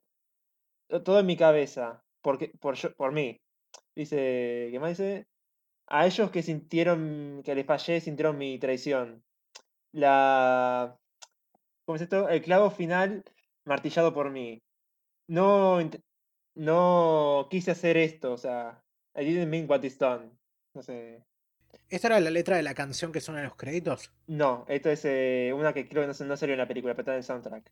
Dice, si pudiera volver Ah. atrás en el tiempo, sacrificaría pero- mi, pero mi propia no, vida sí por está, él. sí está en la película, sí está en la No. película, sí me la acuerdo. sí. O sea, pues yo lo vi fansubiada y Ah, estaba traducido eso. Ah, bien. Dice, si pudiera volver atrás en el la de- tiempo, seguro eh, que no es la daría del mi vida atrás por él. ¿Por qué no yo? ¿Viste? Y es como que con toda la película, con todo lo que pasó, eh, y vos No, sí, escuchás eso, es genial. ultra, es ultra temático. Sería, Muy sería una lástima que esa canción esté solo en la banda sonora. Porque sería- o sea, que esté en, la, en, esté en el disco de, digamos, de la, la banda sonora y no en la, no en la película. Porque es casi contrario a cualquier, cualquier razonamiento que puedas tener. Eso Mm. tendría que estar en la película. No lo Pero- encontré o no lo escuché, tan más concentrado por en los diálogos. Pero no, Pero, no me lo parece ¿cuál- escuché más ¿cuáles partes, cuáles partes tenían, cuáles partes tenían las canciones así en, la tercera película? ¿Cómo? ¿Qué partes tenían una canción sonando? The Apostrophe of the Loon se la llama, o o de la Loon. No, no, no, pero ¿qué, ¿en qué partes estaba sonando una canción? Como por ejemplo en la segunda ya sabemos que era cuando peleaban contra el EVA 3 y después durante el casi tercer impacto. No, esta- Acá no me acuerdo. no, por eso yo no la recuerdo haber escuchado. Tendría que volver a escuchar. eh, no, no tenía subtitulado cuando lo escuché, así que. Hasta en inglés, así que. O sea que es- lo más probable es que sea la de los créditos, no me acuerdo. No, la, la de los créditos es, créditos. es, eh, Sakura Nagashi. Que es completamente cantada Ah, por. Eh, por. Sí, sí, ya por Hikaru, Hikaru, ¿cómo era? Utada. Eh, no, por eso. A mí no, es, no una puedo de las que, recor- es una de las que más, em, es la que más me causó shock, la que más me quedó dentro. O sea, la 2 me encantó por motivos fanser, fanserviceros. Eh, y acá es como que esta me- es la que me- realmente me causó un shock por todo lo que estaba pasando, cómo estaba mostrado, eh, cómo te hacía un poco estar en, los- en el papel de Shinji y demás. Eh, después, eso sí, me quedé manija por la cuarta parte. Pero pasaron, pasó mucho tiempo. Pasaron casi 10 años, sí, sí. Bueno, Ah, bueno, podemos cambiar entonces a, a la última película, entonces con esto, Mm. que es 3.0 más 1.0, eh, Twice Upon a Time, o Mm. Érase tres veces, mm, que finalmente salió en marzo de este año en los cines de Japón, después de eso, casi nueve años, ah, con las tentativas ahí de saber qué es lo que iba a pasar. y todos los quilombos que hubo entre, bueno, retrasos por la producción, más el hecho de que la película tenía que salir en 2020 y bueno, se pateó hasta marzo de 2021. Y nos llegó a nosotros el pasado 13 de agosto, sí, eh, bajo 13. distribución de... Bueno, sí, también se, se filtró un día antes para, para aquellas personas. Yo no creo que se Pero filtró, vino- más que nada es que sal- salió en otros lados más temprano y obviamente puedes grabarlo de una forma u otra, puedes extraerlo. Sí, retirar. más, llegó más pronto porque por, por la diferencia horaria, pero... Grande diferencia horaria. Pero mm, sí, sí. Pero salió el 13 de agosto vía Amazon Prime con todos los detallitos buenos que pueden venir de esa manera. Ah, ah, viene siendo algo muy, muy interesante y vamos a ver porque de vuelta, 9 años y 14 en total de, estas reveals, am, tomamos desde, desde, donde quedamos, que es que tenemos a los tres protagonistas caminando entre medio de este, de este mm, desierto así rojo, después de mm, terminar de evitar ese cuarto impacto, pero ahora quedaron justamente varados ahí y una vez que son rescatados son llevados a la Villa 3, que es donde viven algunas de las personas que quedaron después de todo el quilombo en, Neo en Tokio 3.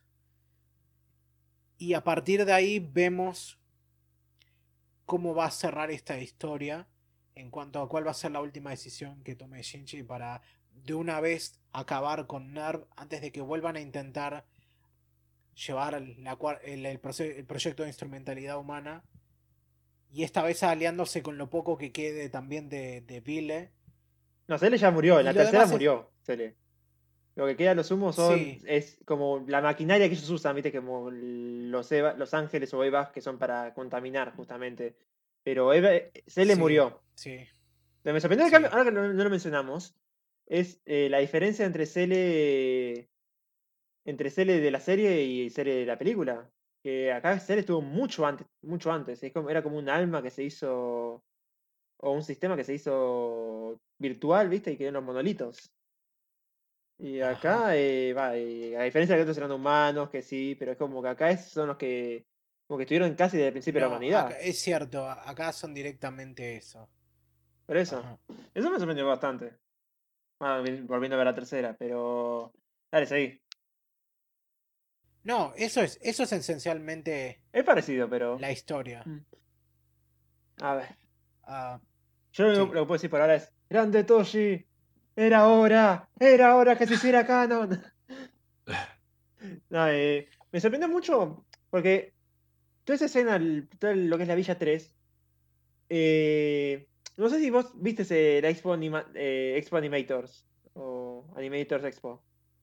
Que había salido Mm, un corto llamado no. Until You Come to Me. no. Que No, no, no. pues era un corto, eh, o sea, to- vos sabés que toda esa Expo Animator Animation eh, es todo hecho por cara, patrocinado por cara para los animadores. No sé si lo sabías.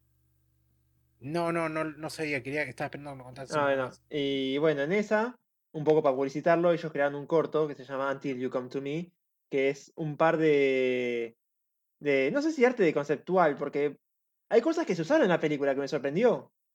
Eh, escenas, eh, momentos que después sí se cambiaron, pero quedó casi igual. Y no, me sorprendió bastante eso. Eh, yo pues, creo que decían, no, esto no es canon, no, no va a ser canon, es más que nada, viste, con imágenes lindas o que pero hay bastantes cosas que se usaron. eh, y no, nada, o sea, me sorprendió bastante. Después eso, me gustó, dentro de todo, eh, todo ese periodo que Shinji tiene para, no sé, para llevar la, no la pena, ¿viste? Como hacer el duelo ahí, no salía. Cómo hace el duelo eh, y cómo, cada, cómo la sociedad se va manejando, cómo Rey poco a poco va consiguiendo humanidad, que es lo que siempre quise ver, y es como que me pareció muy adorable. No sé qué más, o sea, las parejas que en sí se formaron, tipo Toshi Hikari, ya era, eh, mucho en lo que era el material, digamos, universo alternativo se usaba. Lo mismo que Kensuke y Asuka, que en el manga creo que también eh, un poco jodían con eso, creo que en Girlfriend Steel Second, creo que es la segunda novela, eh, es, sí, la segunda novela que, hay para eso, también eh, joden con que está enamorado de Asuka y acá también pasa algo parecido. Y es como que me sorprendió que hayan tomado esas cosas, ¿viste? Usualmente es Asuka y Shinji, no, acá es Asuka y Kensuke. Y no, nada, o sea, me sorprendió eh, cómo, cómo poco a poco va llevando el duelo. Y. Nada, y se ve un poco más tampo- también la- lo que es la maldición del Eva, ¿viste? El no comer, el no crecer. eh. Creo que Asuka. en- ponele- esto, es- esto es teoría mía anda en pelotas porque quiere sentir lo que es el frío y no, no lo siente. Es como, bueno, ¿para Ah, qué sí, llevar esto? siempre. Claro. Pero, eh, ¿viste el Eh. tema de. ¿Viste el tema de que. Esta película dura más de dos, dos horas y media. Es la, es la película de animación. No sé si de- no sé si de animación, pero es la película de anime más larga que hay hasta ahora. Y Mm, Sí, probablemente, Y probablemente. vos sabés que eh, la escena esa de, de toda la Villa 3, eh, donde utilizan para, qué sé yo, desarrollar un poco más los personajes que ya conocemos, vuelven a fallar en no desarrollar. Bueno, yo creo que ya fue intencionalmente porque eh, fue como un largo periodo de la película donde desarrollaban, desarrollaron a fondo los personajes y Mm. sus conflictos y sus miedos y un montón de cosas y siguen y no tocaron a Mari.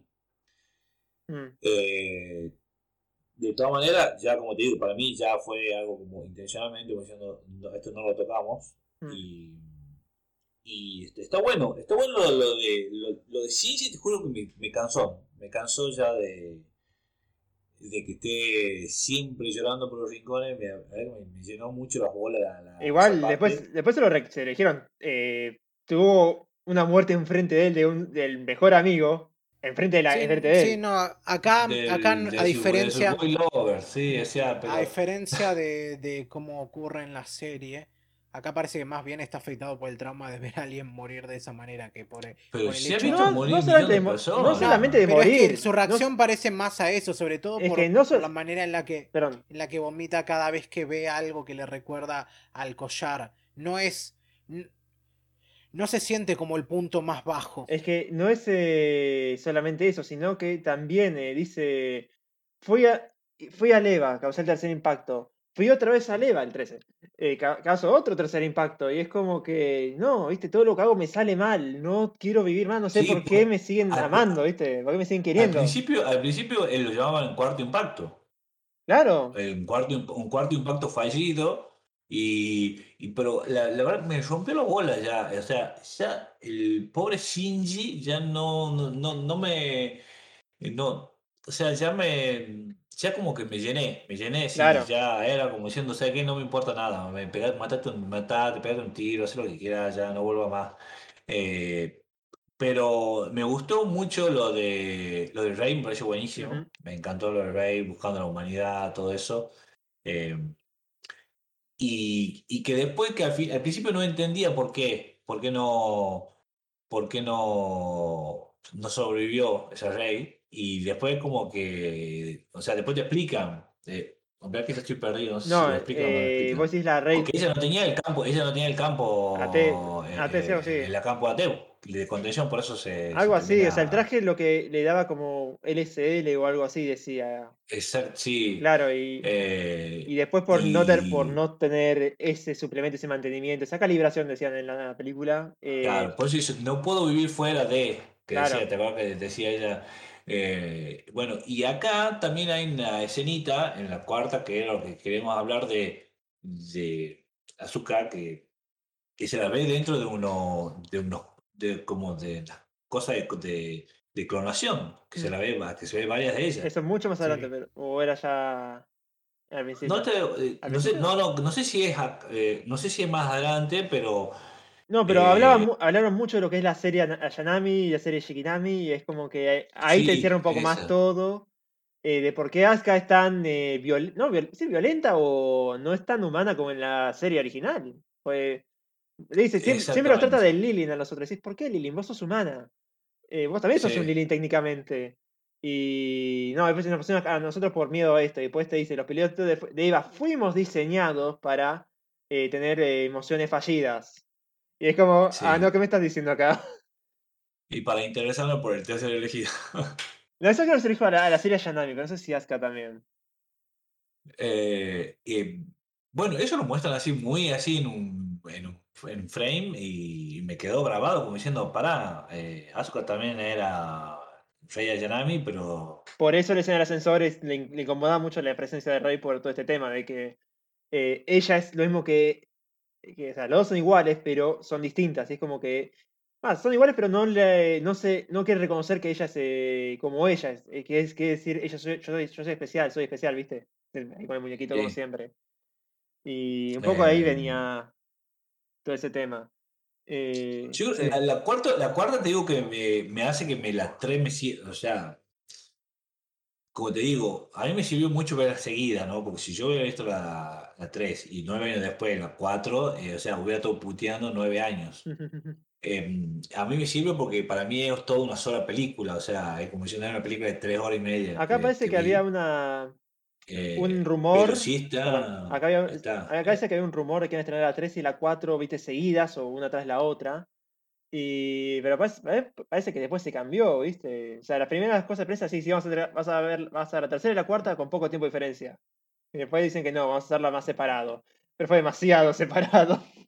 Sí, y, y viste que acá también es como que el tema de la instrumentalización es como que está más sencillo. O no sé si es que No. nosotros ya eh, hablamos.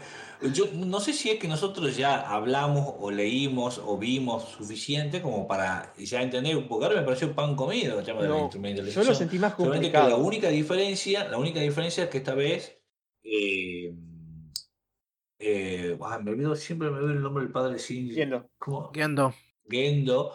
O sea, acá está como diciendo, espera, quiero hacer un pasito más de la instrumentalización. Claro. ¿Entendés? Eh, es como que le agregan esta cerecita más del, al postre y él quiere, ir- quiere, ir- eh, quiere ir un poco más allá. Y meten, pero acá meten mucha parafernalia en el sentido de que Mucho- hablan de la de, de- ha- hablan de las puertas, hablan de las puertas, las llaves, Mucha metafísica. em, Demasiada mucha, metafísica. metaf- mucha metafísica, pero si vos haces oído sordo a todo eso No y solamente te.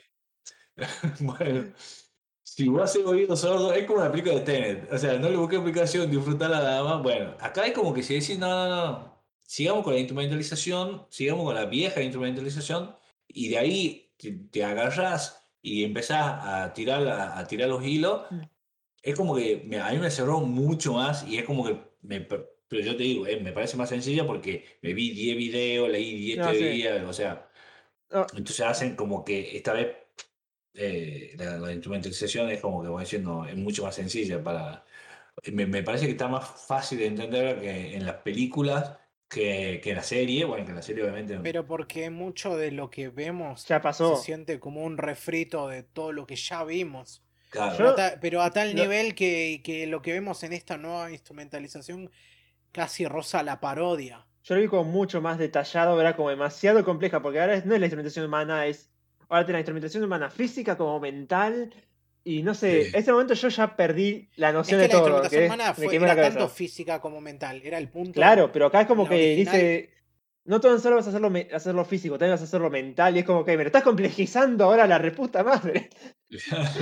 Es que no, es que eso no tiene sentido porque ya No. era así antes. Sí, Eh, el que- punto de la instrumentalidad era justamente crear esta entidad en la que ya no haya, digamos, destruir los campos AT Mm. significaba también destruir todas las barreras que haya entre personas. Por eso Es que creo que la seguimos comparando con la primera película. De la primera Pero, película ¿cómo con no, la que- bien, pero, pero, pero con- pará, ¿cómo, ¿cómo no querés que la compare cuando todo el mundo, esta última, está pidiendo que la compares con eso? Si todo lo que ocurre en, esa, en ese último tramo es un Es como que es lo, es- es- a lo que voy es que es lo mismo, o sea, lo- las co- los eventos, los nombres es lo mismo, pero el cómo se llega a ello, el lore es totalmente distinto. Se, Sí, se pero, toman te lo cosas. pero después, eso es cierto, pero se llega al mismo punto Sí, en es. esencia y hasta con una iconografía que es prácticamente la misma, pero puesta de un modo que parece que ya prá- prácticamente se está La red gigante. de vos. Sí, la red gigante en CGI. Todo el CGI de mierda que esta tiene. Que esta, creo que vienen empeorando en ese, cam- en ese campo las películas para mí. A ver, Como que la animación, tre- la animación 3D es cada vez peor y se ve más chota. mm. Y acá, Ah, sí, sí, no, sí. Y, acá, y acá es eso, ¿no? Yo, eh, yo estaba escuchando y tenía mucho interés en ver qué es lo que opinaban porque necesitaba encontrar algunas Igual opiniones falta distintas a la mía. No, falta bastante, por supuesto, porque ver, son dos horas y media de película, hay mucho que agarrar y masticar. Pero esta fue la que terminó, o sea, terminó confirmando todas las cosas que yo me lamentaba de las reveals, que es el hecho de que en esta versión de Evangelion prima el espectáculo por sobre cualquier otra cosa. Y va a sonar como que me la creo por decirlo de esta manera, pero viéndola me, se me hace que es la película para todo ese público que o no entendió el punto de las originales, el punto que era para mí real, real de las originales, o lo entendió, no le gustó y quería la, la versión bombástica de Evangelion. O sea, lo que, lo que parecía que la serie te iba a vender y terminó siendo otra cosa, esta es la, esto es lo que están esperando que sea. Mm. Y yo la verdad que no, no salí muy contento de toda esa experiencia. Yo lo bombástico Y no ya lo tanto iba- por el ya porque es de cine obviamente va a ser así. No, seguro, pero acá el- esa, está llevado aún más al extremo. Mm. Por eso lo digo. Por también, por el hecho de que acá, a pesar de que lo venimos con, eh, lo venimos hablando y sí hay un arco eh, que tienen los personajes y una caracterización, yo creo que acá es como acá realmente todo eso se tira por, por cualquier lado. Ya no hay realmente ningún grado de caracterización ni, ni de cerca tan sólido como lo que tenían en la original. Y acá parece que las cosas ya realmente empiezan a pasar porque hay que pasar, porque hay que ir punto por punto en la trama. Es como que ya llegaron a este punto y es como todo el desgaste de todos estos años se siente hasta en la producción. Es como que dijeron, bueno, a ver, acá hay que terminar, vamos mandándole. Y parecía que estaba construido algo en la primera parte de la historia, cuando están ahí en la villa y todo eso. Mm. Y termina con que, con que de repente, a mi parecer, Shinji se termina volviendo una especie de todopoderoso y la tiene completamente clara a tal punto que ahora él es el que psicoanaliza a su viejo. Claro. Mm, Y no sé, no, No sé si están así. no estoy completamente convencido de nada de eso. Yo lo estaba conversando esta tarde con amigos en, un ser- en nuestro servidor de Discord. Yo si tuviera que re- resumir todas las películas estas en una cita, sería en tipo, en la de Gladiador diciendo, ¿no los entretiene? ¿No es esto lo que querían? Sí, Yo imagino probablemente, a Ano gritándole, probablemente sea gritándole eso al y público. es como después dice al final, no. Salgan de acá. No, no, es que, no, es que justamente es eso, es como... Todo esto tiene un aire de, de cierre, pero cierre forzado. Un cierre como diciendo, hay que terminar con esta franquicia una vez y se terminó.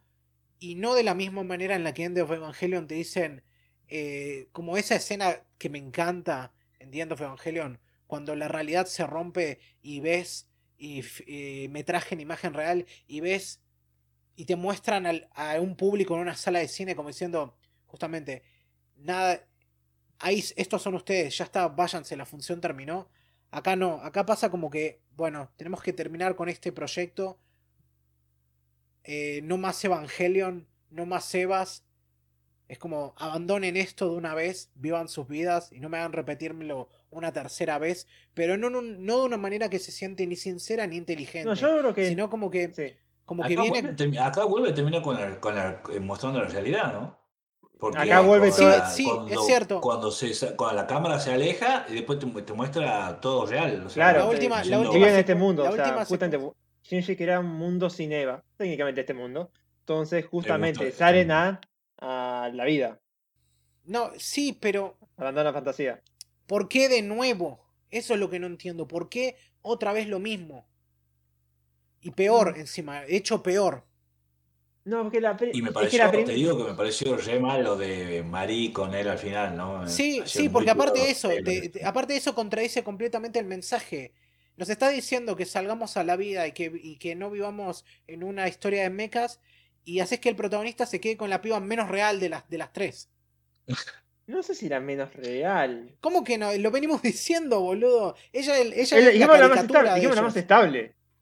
No, dijimos que era. Ya no, te dije yo la lo dije. sí. y que- no, yo lo dije y acordamos que era la menos real de, la, de las tres, la que parece una No sé si caricatura. era la menos. eh, Problema- a ver, eh, no, no, no era problemática lo que dijimos, porque es lo que dijimos que era la que era la menos Evangelion de todas. Claro. Sí, pero al menos Evangelion, eh, que en este caso quiere decir la que más parece un personaje, eh, digamos, De anime. eh, de anime. Sí, exacto, o sea, la que es menos real.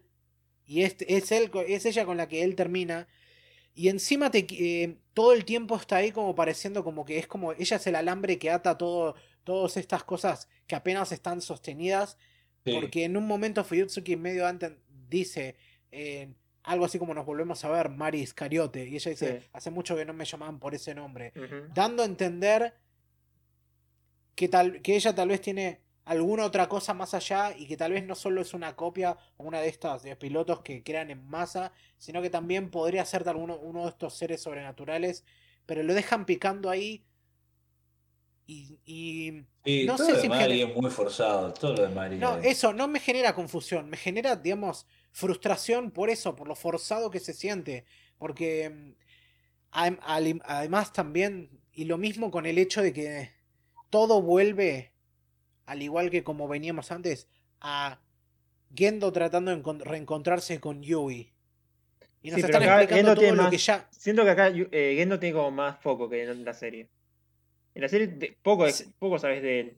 Y un poco lo intuís, Ah, no. pero acá es como lo tomas como. Sí, No, acá te no, cuento toda la claro. historia. No, pero acá te cuentan toda la historia, toda historia que ya, que por un lado, nos mostraron en parte y que ya podías inferir. por Eh, todo lo de- visto antes. me No, gustó- pero, ah, me pero- pero gustó el escuchá, detalle de- te están pará. explicando. Me gustó el detalle de. están explicando-. No, no, no, pará, ya te interrumpí, decilo vos. No, eh, me gustó todo que le dieron más detalle a lo que era el Walkman. Porque en la serie está, pero después se abandona. Y acá es como que se le dio más, más importancia. eh, No, y eso y te explica bien y va todo eso con Gendo. Porque en toda la película te lo muestran, te, Pero- lo, te lo muestran ahí, ¿viste? En toda la vuelta, termina siendo un detalle. No necesitas, tipo, 40 minutos de película para saber que Gendo probablemente ya era un tipo eh, so- antisoci- no antisocial, perdón. Un tipo solitario y qué sé yo, y que justamente su vida cambió cuando se encontró con Yui. Acá te lo echan en cara. Y de vuelta, no, no necesitas que te digan nada de eso. Cuando, si ves la serie, ya entendés que obviamente lo peor que le pasó en su vida fue perderla. Y a, a tal punto que, que descuidó todo lo demás en su vida, incluido su hijo. Acá es como que. Por eso, mucha gente que veo que está hablando de esta serie, sobre todo la gente que dice que le gustó esta película, es que todos dicen que sienten que, que tuvieron un cierre. Y para mí, de vuelta. Los personajes sí tuvieron un cierre dentro de todo. Pero ya, te- ya tenían ese cierre. Ponele. eh, eh, por eso digo, es como que todo está relleno. es Misato que técnicamente no lo tuvo. Para mí, para mí, el cierre anterior es como que le ha faltado esa escena final del, de la estación de tren. Puede ser. Tal vez eso, eso sí me lo creería. Eso podría ser como una cosa que podríamos decir. Sí, No sé si- Marino, por Sí. supuesto. No mejorar, pero sí le daría otro toque al final original. Pero, de vuelta, eh, por eso digo, para mí esto es, esto es como algo hecho para toda la gente, o que no entendió el punto de la, de, de la serie original, o lo entendió y no le gustó. A Por ver, eso están sacando. estemos de acuerdo que es una serie, que es una serie de difícil comprensión Evangelion. O sea, Sí, no digo la que. serie- a ver, tanto la serie como The End of Evangelion, tanto como la review. O sea, no es como haciendo la veo, la veo así livianamente a la. a la- o sea, no, obviamente que no. Y, el, y está bueno, a mí. Es co- como que, es como que para mí, vos tenés razón en el sentido de que ya tenía un final. Ya tenía un final. Y es como que. Y el final estaba bueno. A mí sí me gustó el final de, de Don Evangelion. Mm. Ahora, y como que esto me ha agregado tres horas de película en el medio, con mucha parafernalia, Mm. que me gustó, las peleas, está todo Los bien, homenajes a- Eva, qué sé yo. Homenajes a Ultraman, a Yamato. bien. Exactamente. Sí, sí, Eh, lo- Los llamados estaban buenísimos, eh, todo eso. Pero que creo que yo me podría, si vos me muestras de End of Evangelion con el final de la, de la estación de trenes sin Marí, yo voy a estar conforme. O sea, súper conforme. Porque yo creo que el, el- el final de End of Evangelion lo tenés que dar vos. O sea, es como que te lo inducen y vos, y vos lo haces el final en tu No, cabeza. obvio. No, sí, ¿Entendés? no, no, obviamente Eh, que no es algo ligero, es algo que tenés que poner de vos para poder encontrarle la vuelta, pero al mismo tiempo no te dice que, y sin tampoco decirte qué es lo que hay que hacer. Yo digo el punto y cuando digo el... Yo cuando digo el punto, es que para mí Evangelion nunca fue ni sobre los mechas, ni sobre los ángeles, ni todo, ni sobre todo el trasfondo religioso, ni toda la cuestión esta de la ciencia ficción. Para mí siempre fue una historia sobre emociones. O sea, por más, por más simplón que suene y, y qué sé yo, yo creo que siempre el punto de la historia fue esta exploración de la psiquis de sus personajes y cómo estos de algún modo u otro terminan lidiando con sus problemas y en el final original, desde un modo, digamos, optimista, terminan afrontándolo y encontrando una manera de salir adelante. O sea, no diría una cura contra la depresión, pero sí definitivamente una reflexión tirando para ese costado más positivo. End of Evangelion hasta cierto punto también puede ser interpretado de esa manera. Pero para mí es eso. Siempre el punto de estas historias era entender, digamos, la situación de los personajes, la situación emocional de los personajes, sus problemas y cómo terminan afrontarlo. Todo con este marco. Mm. Acá. Eh, ¿Viste eso que los personajes, como vos decís, no es sobre mecha la serie? Que mm, acá en las películas, las últimas dos, se vuelcan mucho al mecha. Sí. Sí. Eh, tiene, tiene, que, tiene que ver mucho sobre la soledad para mí, eh, sobre la soledad, porque a, pesar, porque a, pesar de que están acompañados, están re solos. Mm. O sea, eso, eso eh, por supuesto. Siempre están, o sea, ellos cuando sí están en las relaciones, están todo, pero siempre están solos. La sensación esa de soledad que te transmite la, la película de todos los personajes, ¿no? Porque de, Misato, de Misato, de, de, todo, todos los personajes están solos. Mm. Y esa soledad viene también por su incapacidad. No, pero esa soledad viene por su incapacidad para conectar, por todas las barreras, digamos, emocionales que ponen entre ellos. Por eso, una de las cosas que, que resalta de eso es como Misato es como la que más intenta acercarse a los pibes, pero no puede. No puede por, por sus, digamos, de vuelta, por sus propias barreras mentales que pone para no acercarse a la gente. La serie misma lo dice con el tema del dilema del erizo. Está ahí.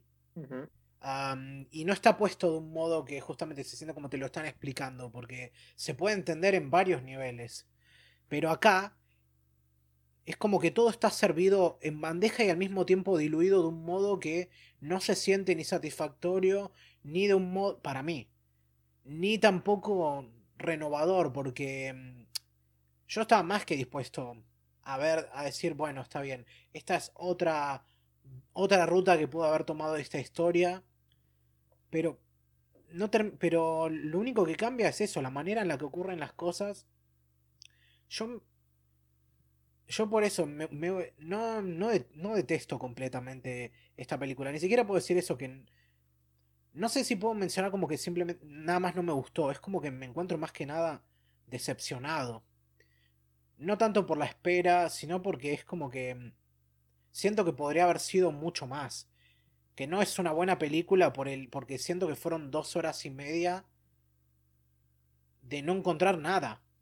De, de sentir que es como que mm, me están de vuelta dándome todo lo que yo ya sé, yo ya saqué de esto y mm, no sé si soy yo el, el problema porque estaba esperando algo que no iba a darme, o es que... Mm, o es que no puedo ver lo que realmente tiene para ofrecer. Es como que hay cierto grado de cinismo que me transmite que no puedo quitarme no puedo quitarme encima mientras lo veo.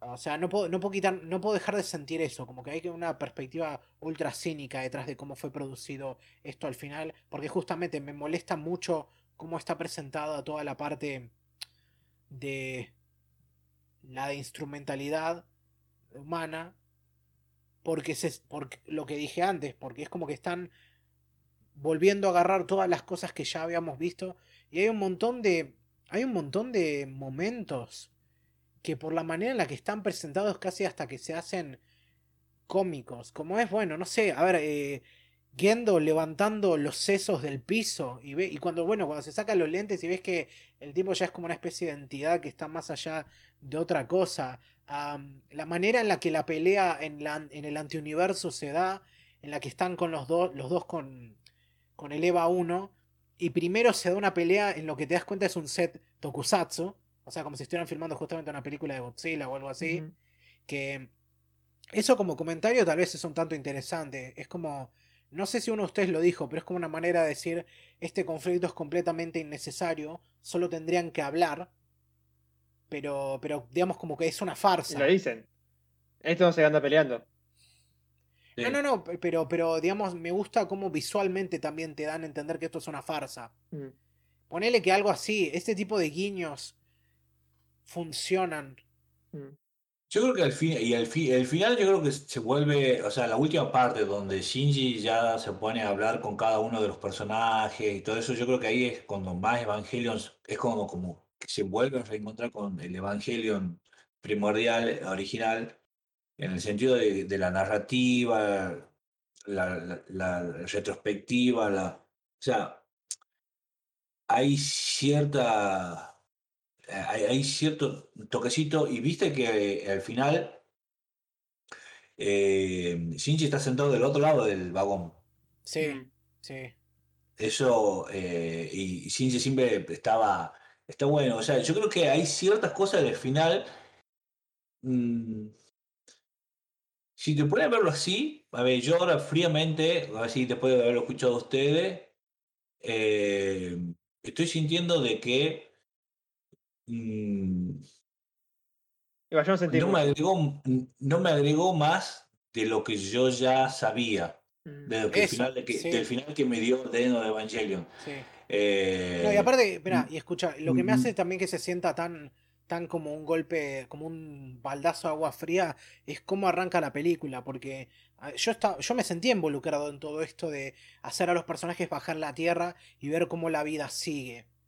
O sea, está en- me- no, no tanto por la cosa esta, viste, de fanservicera de, uh, mirá, la pareja que todos querían, No, no, no, me- yo Hikari". lo tomé como un fanservice que me gustó que lo haya tomado en cuenta nada más, pero, Bueno, pero- la pero vida no en general como la vida sigue, sí, también. Sí, eso. A ver, es como. Yo algunas personas vi, vi que decían que esto es como un momento de Ano y compañía tratando de homenajear a Ghibli. ¿Viste? Homenajear Por qué, la manera en la que. Homenajear a Ghibli. Mm. Por la manera en la que está predispuesta la, la villa, el tipo de vida que tiene la gente, las cosas así con, de... mm, Sí, las cosas medio sobrenaturales que se mezclan entre, entre, entre todo eso. Había algo ahí. Y sí, yo creo que, que, que hubo un. Es, es, es- es eso. Todo el tiempo está ahí nomás de, de que parece que va a lograr algo muy bueno y la termina cagando. Por ejemplo, esa escena en la que está. Eh, están la, la rey, la segunda rey Mm. con Shinji ahí en, en la orilla. Y él le está ahí diciendo, ¿por qué son tan amables conmigo? ¿Por qué me siguen tratando bien? Yo no, yo no, no hago otra cosa que hacerles daño. Ella le dice, porque te queremos. Y ese- esa escena tiene un impacto. Es, es pesada, pero, pero después viene esto de que, de que ella justo resulta que tiene, este modelo expira justo antes de que él esté por darle su nombre. Esa escena, Sí. esa escena fue intencionalmente cómica para mí. O sea, yo me reí viendo eso. Es como, no puede ser, no, no puedes tener tan mal timing para, para armar esto. Es que por algo se lo dijo, no sé. El, mal- el mal timing Sí. de Shinji, siempre estaba en mal timing weón, No, no, pero este, pero este, pero este fue, pero el ritmo en la que se- en el que se dio parecía, fue cómico para mí. Y no, y yo creo que no era esa la intención. Yo no lo sentí cómico. Lo, lo que más sentí cómico fue cuando retrocedió tres veces de la misma forma y diciendo cosas distintas. Es como, ¿en serio? ¿Qué estás queriendo decir acá? Sí, todo, todo, i- incluido eso. No, eso a mí me molestó. O sea, me, Aparte, un poco aparte cliché, pero no puedo decir que esa cosa de que se supone que esto ya no es rey y se- se- es otra persona. Y bueno, tal vez ella misma no elige su nombre, pero todo el tiempo te, tam- no termina de alejarse de la estética rey porque cuando le dicen que se vista de otra manera le dan el uniforme de colegio. Cuando podrían haberle dado cualquier otra cosa. Mm. Sí, bueno. Sí, Eh, se veía supongo bien. que ya es mucho pedir eso. Se veía bien. Y aparte de que, pero se lo pone para la foto y después se lo saca de vuelta. Porque Y después no porque lo- creo que Sí, después vuelve a ponerse el traje de siempre. Sí. Ah, cierto. O se más cómodo en el No. traje. Sí, ah, No sé, eh, ahora, mira, a, mí, a mí sí me, eh, sí me, la, la cuarta película es como que sí me gustó, pero que no me llevo más, ¿entendés? O sea, me entretuvo lo suficiente la parte de la parafernalia, poner así, así decirlo, Sí, la, sí. la, la batalla de París estuvo buena. Sí. eh, Ya, ya el mundo estaba cansado de Tokio 3, ahora había que ver París 3. Y bueno, Claro. había que darle homenaje a los franceses, ¿viste? Ustedes compran estos productos. Claro. No, ahora, la primera toma, la- el primer plano que vemos de la historia es ese plano así en picado desde el interior de la Torre Eiffel, Mm. de por sí. Claro. Ah, eso, ahí me acordé, eso es una oportunidad ultra despreciada, desa- desapercibida, no, desa- perdón, desaprovechada, sí, desaprovechada, que me dio por los huevos cuando lo vi. La última película termina con los tres protagonistas caminando en ese desierto postapocalíptico rojo, tratando de encontrar una manera de contactarse con alguien para que los venga a buscar. Imagínate si la película hubiese arrancado primero, la primera media hora hubiese sido ellos tres teniendo que confrontarse entre sí. Y después el resto del tiempo eh, ver cómo es la vida en la Villa 3. Eh, Qué oportunidad más de... No, pero el tema es que después tenés que. Es- ese- no, no, no, y pero- escuchá, pará, y sí. escuchá, eso para mí es sintomático de cómo todo el aspecto de desarrollo de personaje fue tirado completamente por la ventana. No, ahí creo que, no sé si. Yo no lo veo tan mal, porque vos tenés que meter a los. Tenés que reparar los EVA, porque vos ya viste cómo quedaron al final de la, de la tercera. Y tenés que meter una excusa para decir, bueno, los reparamos. Pero. Por eso, si vos ya empezás la película y nunca mostrás esa, esa batalla, porque Japón está todo dominado por Pero la película dura dos horas y media. Sí. ¿Y? No me puedes decir que no hubo un- ningún momento. No, que si hubiese sido hecho de esa manera, no podrías haber inferido que eso era lo que pasaba. Que no podrías. Que, que ya fueron a buscar los Evas donde quedaron y los arreglaron. Está bien, pero está Mm, bueno ¿Cómo los arreglaron? Pero Si no tiene una tecnología. cosa que digan, una cosa, una cosa que digan, che, arreglamos los EVA, y otra cosa que te muestren cómo lo arreglan. Pero los cuánto, EVA, pero a ver, ¿cuánto, bueno, ¿cuánto pelea. necesitas? No, no digo que esté mal la pelea, pero ¿cuánto tiempo necesitaban mostrar que, mm, que están arreglando los Evas? No necesitaban, ah, digamos, un montón de exposición para que lo supiésemos. Pero yo te están diciendo, creo que más allá de las EVAs, te están diciendo el poderío que tiene NERV, por, por, cuál- por qué les cuesta tanto la misión de ir a atacarlo. Porque vos ves la, la tercera película, vos no ves que haya la gran cosa, vos ves después. Hay Tenían. dos tipos, ahí- ahí yo decía, pero si son dos tipos, ¿cómo no van a poder atacar? Y una organización eh, secreta que los mantuvo por no sé cuántos años. Claro, porque tienen un 14 montón- años, dos tipos ahí en, en una pirámide en ruina, o sea, ¿cómo no van a poder ir a- con todo el, todos los Yamato ahí a destruir todo? O sea, Porque tienen tres Yamatos más. No, eh, No, igual, A ver, igual. sí. eh, es lo eh, pasa que, como ya dije, los personajes lo son todo en Evangelion para mí, y acá no se les da la prioridad que necesitan, y por eso me jode tanto. es que me parece que la película más. bien. Me parece que la película lo que más hace, o toda la, la la tetralogía, es que asume que ya conoces los personajes, ya los conoces bien, sos fanático de la obra. Entonces, Sí.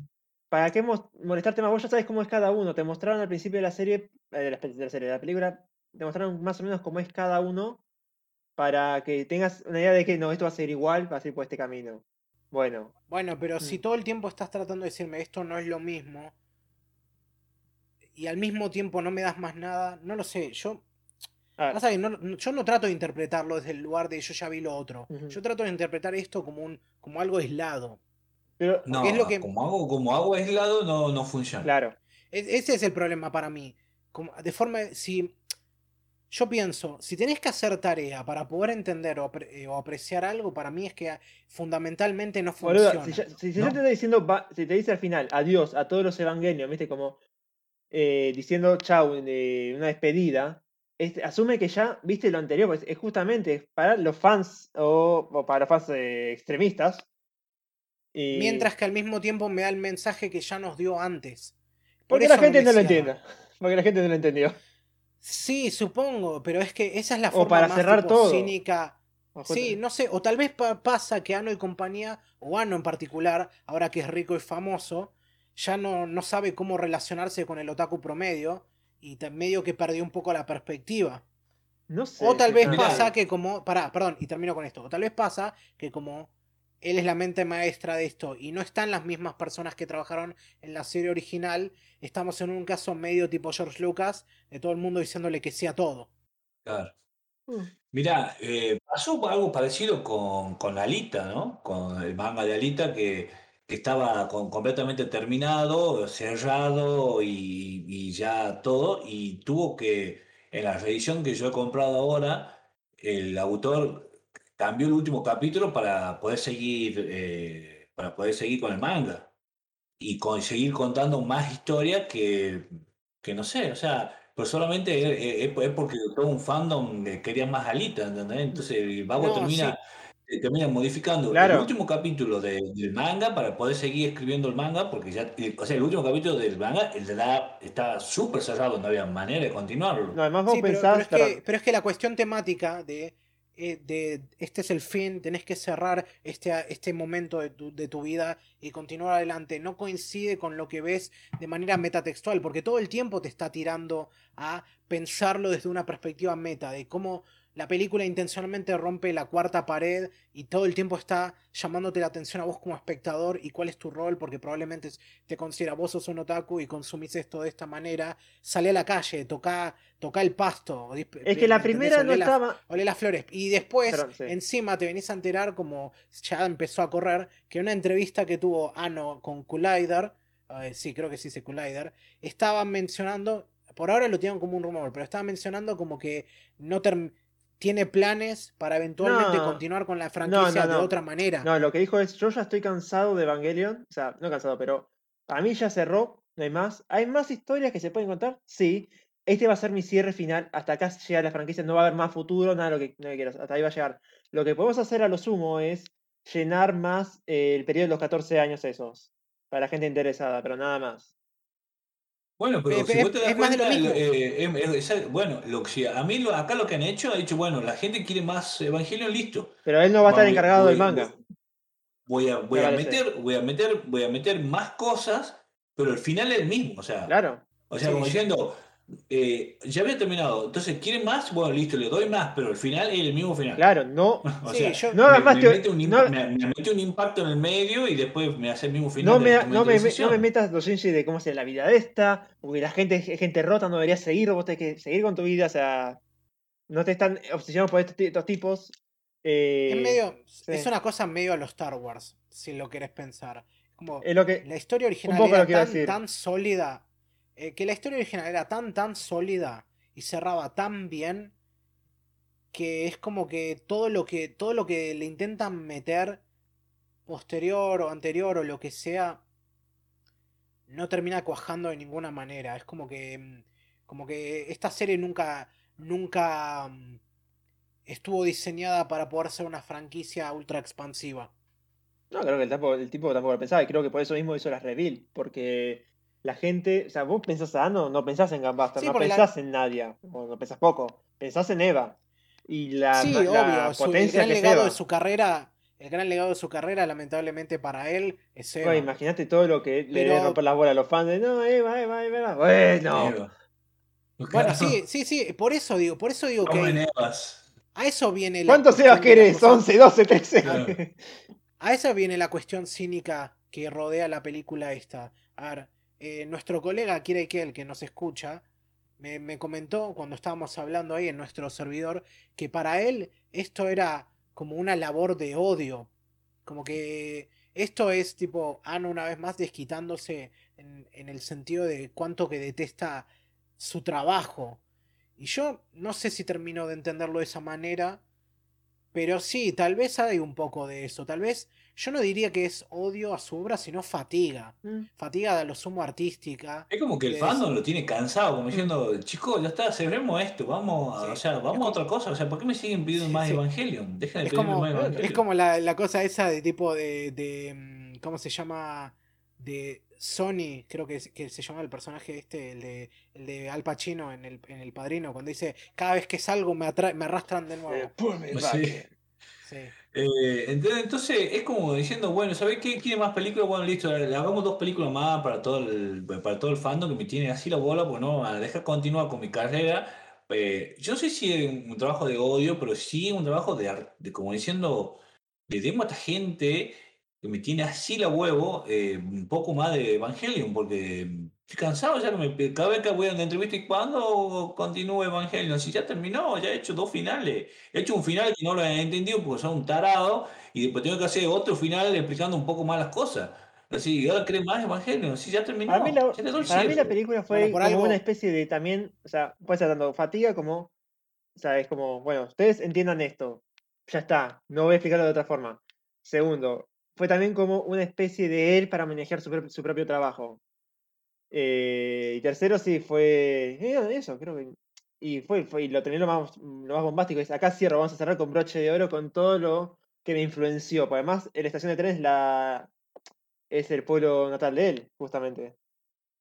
Sí, sí. Bueno, Eso, eh, de por eso no me, no, siempre me acuerdo de esta cita que había visto en un comentario de YouTube, algo que escribió, que es eh, una referencia al episodio ese de Los Simpsons en el que Bart, eh, en que hace un cameo a Alan Moore mm. y le pone el diálogo ahí, pero Bart conociendo. Ah, a sí. Y le dice, y Bart le dice, que- Anno, Sí. usted hizo un- una de las mejores mm, eh, series de mechas de la historia. Ano le responde, ah, sí, así que te gusta cómo agarré tus mechas favoritos y los hice estos clones espirituales de un alien progenitor que no eran mechas. Y Bart le dice, nada, me gusta cuando se cuando golpean a los monstruos gigantes. ¿Cómo hizo Ah, ¿ves lo que hacen las corporaciones?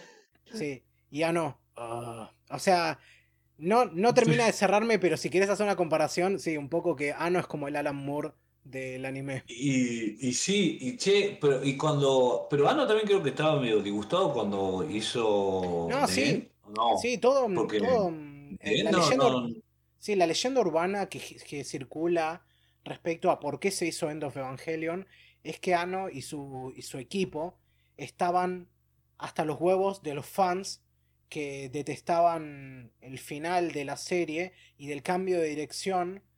eh, pero cuando hablamos de los fans, hablamos de los otakus, digamos, de los, de los, de los fans obsesivos que supuestamente no, no le se sienten que tienen el derecho a exigir lo que se les cante, porque mm, en este periodo de tiempo fue también que, digamos, él y sus compañeros recibieron un montón de amenazas de muerte, algunas de ellas están en la película. No, eh, eso al final también creo que no fue hubo- así. O sea, allá el- cuando hablamos de la película de The End of Eva, eso creo que fue Sí. falso, porque creo que las cartas no dicen nada de eso. O sea, No, sí, ves la carta y dice, te voy a matar, Ano. La, la carta que aparece ahí dice, te voy a matar. Sí, créeme. Y también Créeme, en voy. ese momento el estudio Gainax también sufrió un montón de actos de vandalización. O sea, por suerte nada, nada grave, pero sí tipo piedrazos y cosas así. Ah, y supuestamente fue como un desquite. A ver, por un lado, no hay, no, nunca, nunca está del todo claro de si realmente fue así o qué tanto de eso es verdad, porque lo cierto es que mm, al mismo tiempo se sabe un poco por ahí que obviam- el mismo equipo de producción estuvo insatisfecho con cómo quedó el final hasta cierto punto y vieron la oportunidad haciendo la película, pero la película también está cargada de ese subtexto, digamos, mandar el frente al otaku. Eh, acá es como que ya se siente como que es una rendición. Guys, acá, encontré las cartas. Eh, en una- un festival de film internacional de Tokio, Ano reveló eh, que por razones rega- Ah, no, tenés razón, tenés razón. El hate mail fue escrito por viejos amigos de Ano. Eh, fue fan de Blue Extras. Sí, puede ser, ¿eh? Es probable. Sí, boludo, lo, lo- pará, puedes pausar esa parte y vas a ver qué dice, te voy a matar. No Ah, leo sí. Bueno, agarrás eso, lo escribís en un traductor y vas a ver qué dice eso. O le preguntás a alguien y le te va a No sé escribir en japonés. No tengo el teclado. Y a no ser no, no, no usas el teclado, vas al traductor de Google y vas a la parte que dice escribir a mano y lo dibujás. Mm, Y elegís el que se parezca más a ese. Ahora, como decía, eso. em, acá es como. A ver, End of Evangelion se siente como un váyanse a cagar. Y acá es. Y, y 4 pun- Espera, espera. 3.0 más 1.0 se siente como me rindo. Acá lo tienen, ahora déjenme en paz. No, pero, pero acá, dice, this is, this is the translation of the letters, emails, and graffiti that quickly flashed ta, ta, ta, ta, at the end of, eva- oh, at the end of live action sequence. Eh, these were commonly referred as death threats or hate mail, a very common myth, but the vast majority of them are in fact not death threats. Most of the letters and emails show ge- genuine appreci- appreciation, and in some cases praises and encouragement, anticipation towards the end of Eva. Not the ending of Pero las que muestran. Sí, es cierto, pero las que muestran ahí tienen amenazas. O sea, tal vez hayan sido minoría, tal vez, tal vez la mayoría de la gente decía, che, me gusta mucho Eva, pero no me gustó el final, espero que esta película esté buena. Tal vez le mandaron mucho de eso, pero también hubo de esas y están ahí. de vuelta, lo que es todo lo que rodea a End of Evangelion, mucho está más marcado por, por digamos, leyendas urbanas y un poco el folclore así del cine. pero creo que ahí encontré lo que me pasa. La mayor decepción para mí de esta película es eso, es que siente, se siente como que, mm, como que finalmente se dio a la presión y terminó dando algo que es como, no está ni de cerca de ser, digamos, el logro que para mí fue End of Evangelion. Y mm. tal vez, tal vez suena que lo digo así porque para mí End of Evangelion es una de las mejores películas que he visto en mi vida. Pero. Mm, es que creo que no era la idea tampoco. ¿Qué cosa? Eh, replicar un Death o llegarlo a esa magnitud. bueno, pero, pero es que no. Pero ¿cuál es el punto? A ver, no querés replicarlo, pero me, me tirás todo esto que es lo mismo, pero peor. Querés hacer algo distinto, pero no lo haces. Bien, pero creo que. Esencialmente lo mismo, pero peor. ¿Qué es, lo, qué es entonces? No, lo que voy es que obviamente el tipo no va a hacerlo con la intención de voy a hacer Evangelion, pero mejor, ¿viste? Pero creo que lo va a hacer. Pero, pero a ver, no es, una, no es una mentalidad mala. A ver, para mí no podés no hay una manera de mejorar eso, simplemente vas a hacer otra cosa. Pero, pero es una buena forma de pensar, bueno, vamos a probar a hacer esto de vuelta, pero esta vez lo vamos a hacer mejor que antes, como para superarse uno mismo. No, acá no, acá, acá no hay nada de eso para mí. Yo, yo creo que hubiera funcionado, hubiera funcionado mejor si realmente hubieran hecho el corte, como diciendo, en la segunda película termina con lo de Evangelion, y bueno, ahora saben qué, ahora lo voy a mostrar cómo sigue la vida de esta gente. Eh, y le voy a mostrar otra cosa, pero no, me voy a, no, no, te voy a, no te voy a meter tres horas de película, 14 años de vida para después el final ser la misma instrumentalización. O sea, eh, es como diciendo, me, me vas a engañar. O sea, me ha dicho que me iba a dar otra cosa y me vuelve a dar la misma instrumentación que no la entiendo. No he entendido ni en la, serie, ni en la película, ni en la, ni en la 1.1, ni en la 1.2. O sea, no sé de qué me está hablando de la instrumentalización. Entonces, Hubiera funcionado mejor si ya no me lo hubiera dado otra cosa, lo hubiera dado. ¿Qué, pasa medio, ¿Qué, pasa después? lo que... pasa después? ¿Qué pasa después de la instrumentación? O sea, no funciona la instrumentación, Shinji se las papas, todo, queda la cabeza del rey ahí en el, en el agua. Bueno, mostrarle cómo hacen para sacar la cabeza esa, fíjate qué onda, no sé. Seguir avanzando con los personajes, que se enamoren, que se casen, que tengan los hijos, que los problemas sean otros. No, porque ahí entra otro problema. Sí, porque creo que conoces el fandom. Eso siempre fue esa fue una de las cosas más interesantes de la serie. Y creo que siempre habría sido mucho más llamativo ver qué es lo que les pasa a estos chicos cuando crecen. Cómo afrontan su vida en la adultez. Si hubiera transformado en Life o Life de Ino Asano, ¿entendés? Y que, ponele, sí. Sí, ponele, o sea, como eh. que no terminan, siguen cargando con todas esas cicatrices de haber salvado el mundo, pero mm, pero, no sé, no sé no sé cuál, eh, o sea, el, pero es como que, es como que me, lo único que ha hecho es hacer una incisión, ¿entendés? Ha metido toda presión así de vuelta, me ha metido Marí que así colgado los pelos, eh, y nada, y después al final es lo mismo, es la misma instrumentalización de la, de la, de, de Evangelion, o sea, eh, no tengo que, a ver, sí me gustó la película porque sí me dio la parafernalia de los de las peleas de los Eva, que ponele, lo de París me gustó, las peleas en el espacio me ha gustado, qué sé yo, eso, eso, eso está, está bueno, los Yamato, todas esas cosas, eh, eh, estuvo, estuvo buenísimo, pero es como, diciendo, ah, bueno, es el mismo final. Eh, o sea, seguimos robando con la instrumentalización, o sea, está todo bien. Yo no, yo sentí como un final no solamente seguimos robando con la instrumentación, sino que seguimos robando hasta con el el mismo desenlace, porque no pueden hacer la instrumentalización. Es que no sé cómo lo terminarías de otra forma. Igual yo lo sentí más como un final más. No ser igual de calidad o de profundo que fue por ahí en Feba, pero a lo sumo más abarcativo. No es solamente Shinji, Asuka y Rey. Va, Rey ni siquiera tuvo un, cierre en, en, Acá es como que todos dentro del sitio. Ah, no, sí, sí, lo, sí lo tiene. Acá Kaoru tiene un cierre, Asuka tiene un cierre, eh, que, y no es tan tóxico que digamos con Shinji. Eh, Ahora, eh, Kashi. No, Kashi no tan. Ya lo tiene de por sí casi. No, él, eh, no, él, él- lo suyo. No, pero es que ni siquiera esos personajes le dan eh, un buen cierre, porque ponele que intentaron hacer eso mostrándote que, que, oh, que al final Kashi y Misato tuvieron un hijo, que es el pibe este Ryoche, Sí. que, del cual no te muestran nada, solo te lo presentan ahí, que es que le dice, este es el hijo de ellos dos, pero él no Mm. los conoce, porque Kashi murió y Misato decidió que iba a ser mejor para él, que, que lo quería hacer alguien más.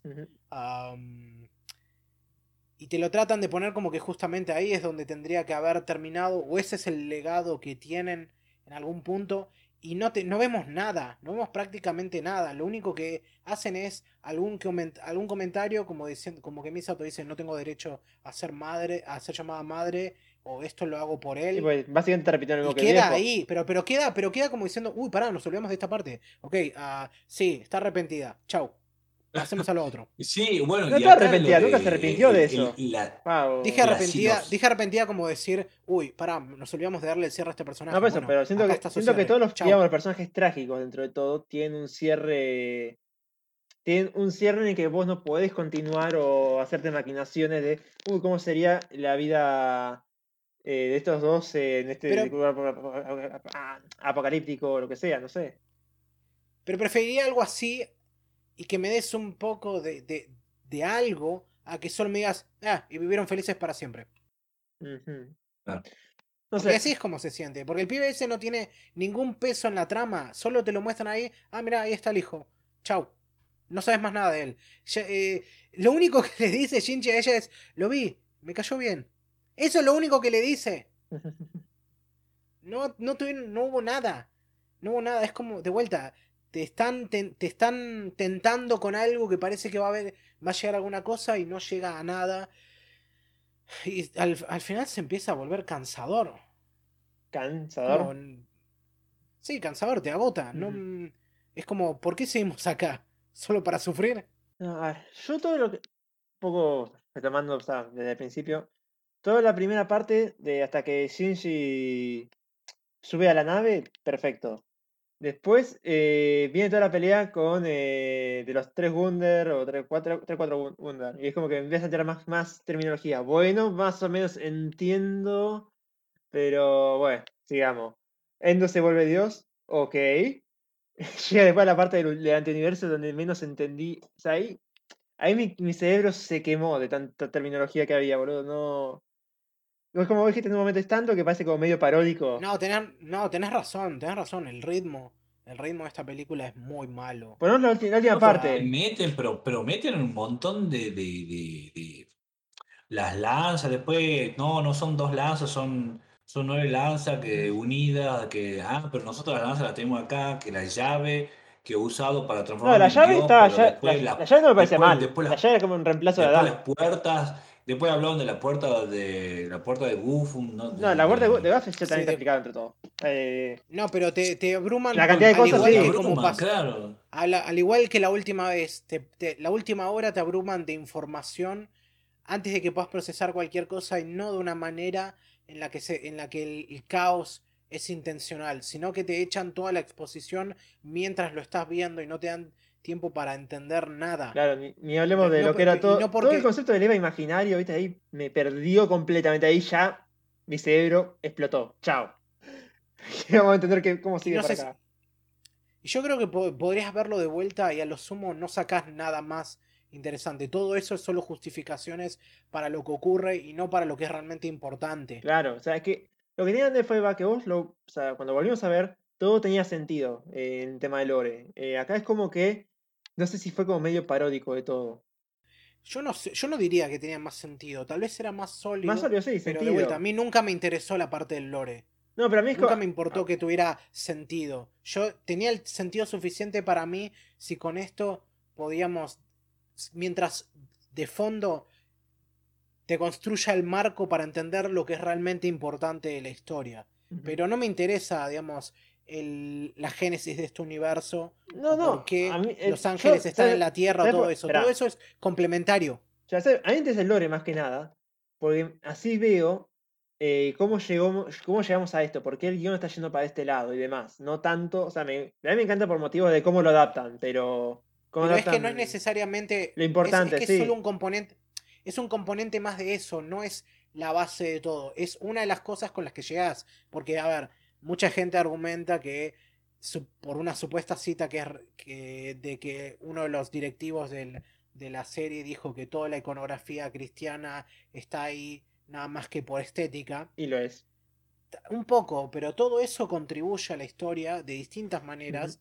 Pero que contribuye no quiere decir que es lo que lo arma, que lo arma todo. O sea, No, no. sí, puedes inferir más sentido si entendés cómo funciona Claro. la Y, cábala me- y toda y la eso cosa te esa hace interesar más. eh, te da- a mí me encanta la mitología, por eso me gusta ver cómo llevaron todo. El tema es que acá es como que. Ah, no, es, es para los, como repetimos, es para los fans que están muy metidos con, este tema, con todo este tema de la, me- de la metafísica o, o mitología. Y es como, ah, sí, ¿les gustó esto? A ver qué les parece al 200%.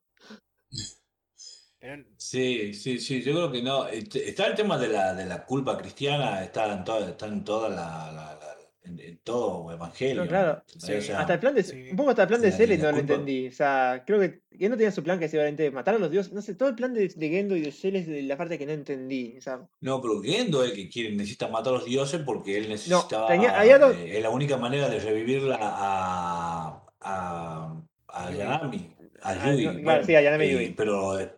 Claro, pero. Gendo es el que necesita matar a los dioses porque se ha dado cuenta que con- no le hacía, no, no- no era suficiente con la instrumentalización, porque con la instrumentación se iba a volver todo un, un, un No, es uno que- con todo el mundo, como diciendo, no, espera, espera, espera, yo quiero.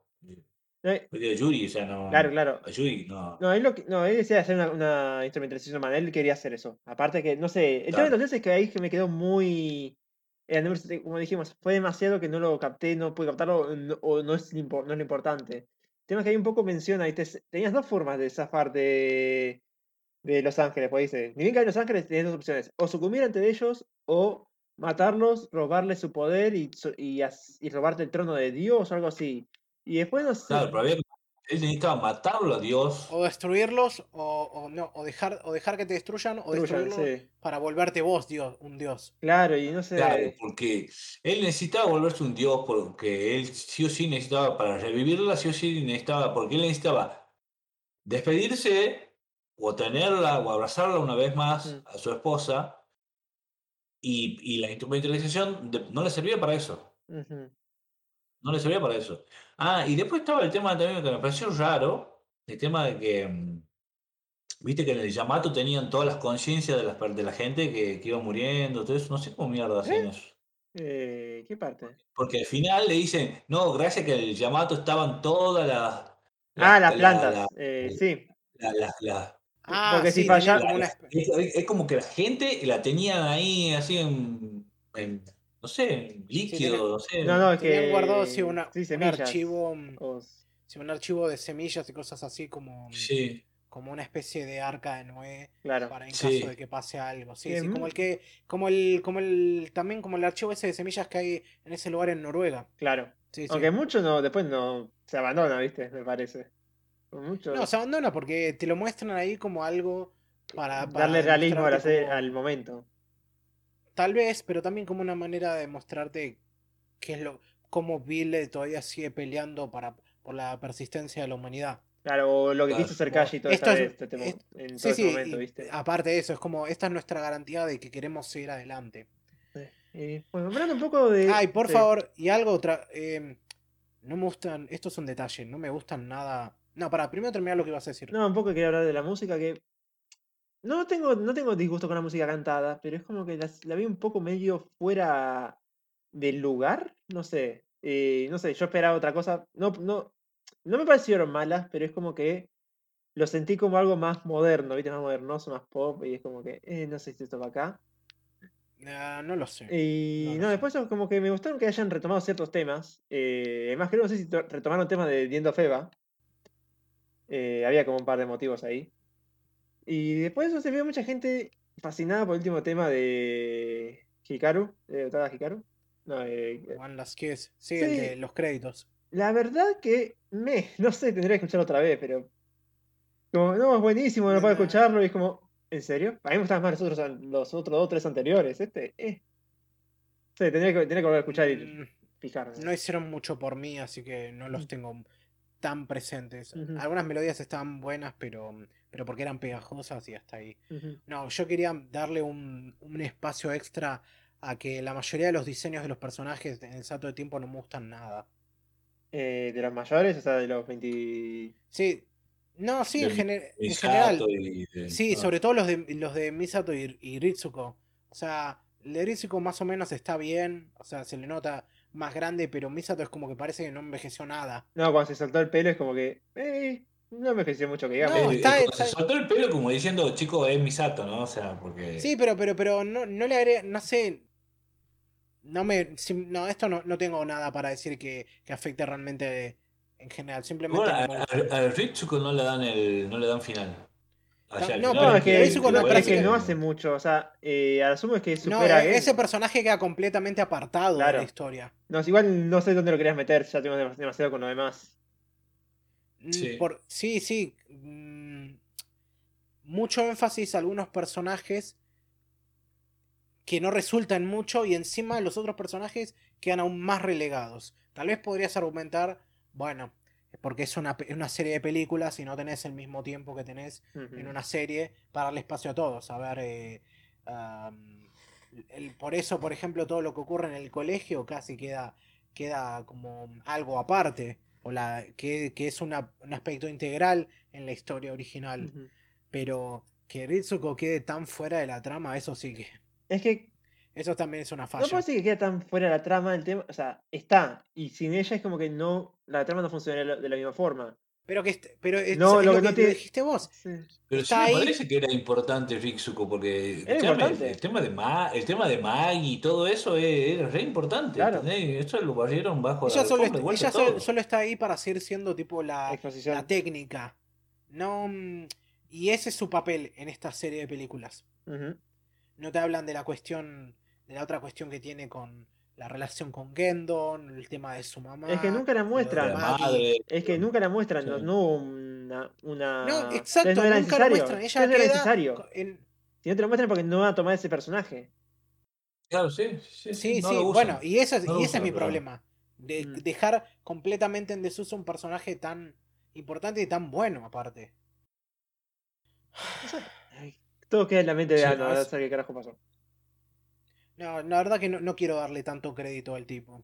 Honestamente, hay mucho de, de Evangelion que fue gracias a que él no fuese mm, la únicamente detrás de eso.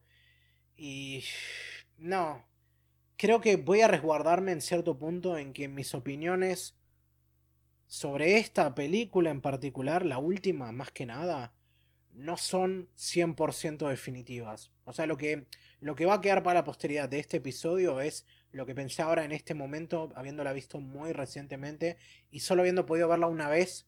No tuve el tiempo para verla una segunda vez antes de que grabemos. Por lo que, lo que, lo que, todo lo que dije ahora es lo que pienso en este momento. Tal vez de acá en adelante la vuelva a ver y cambie.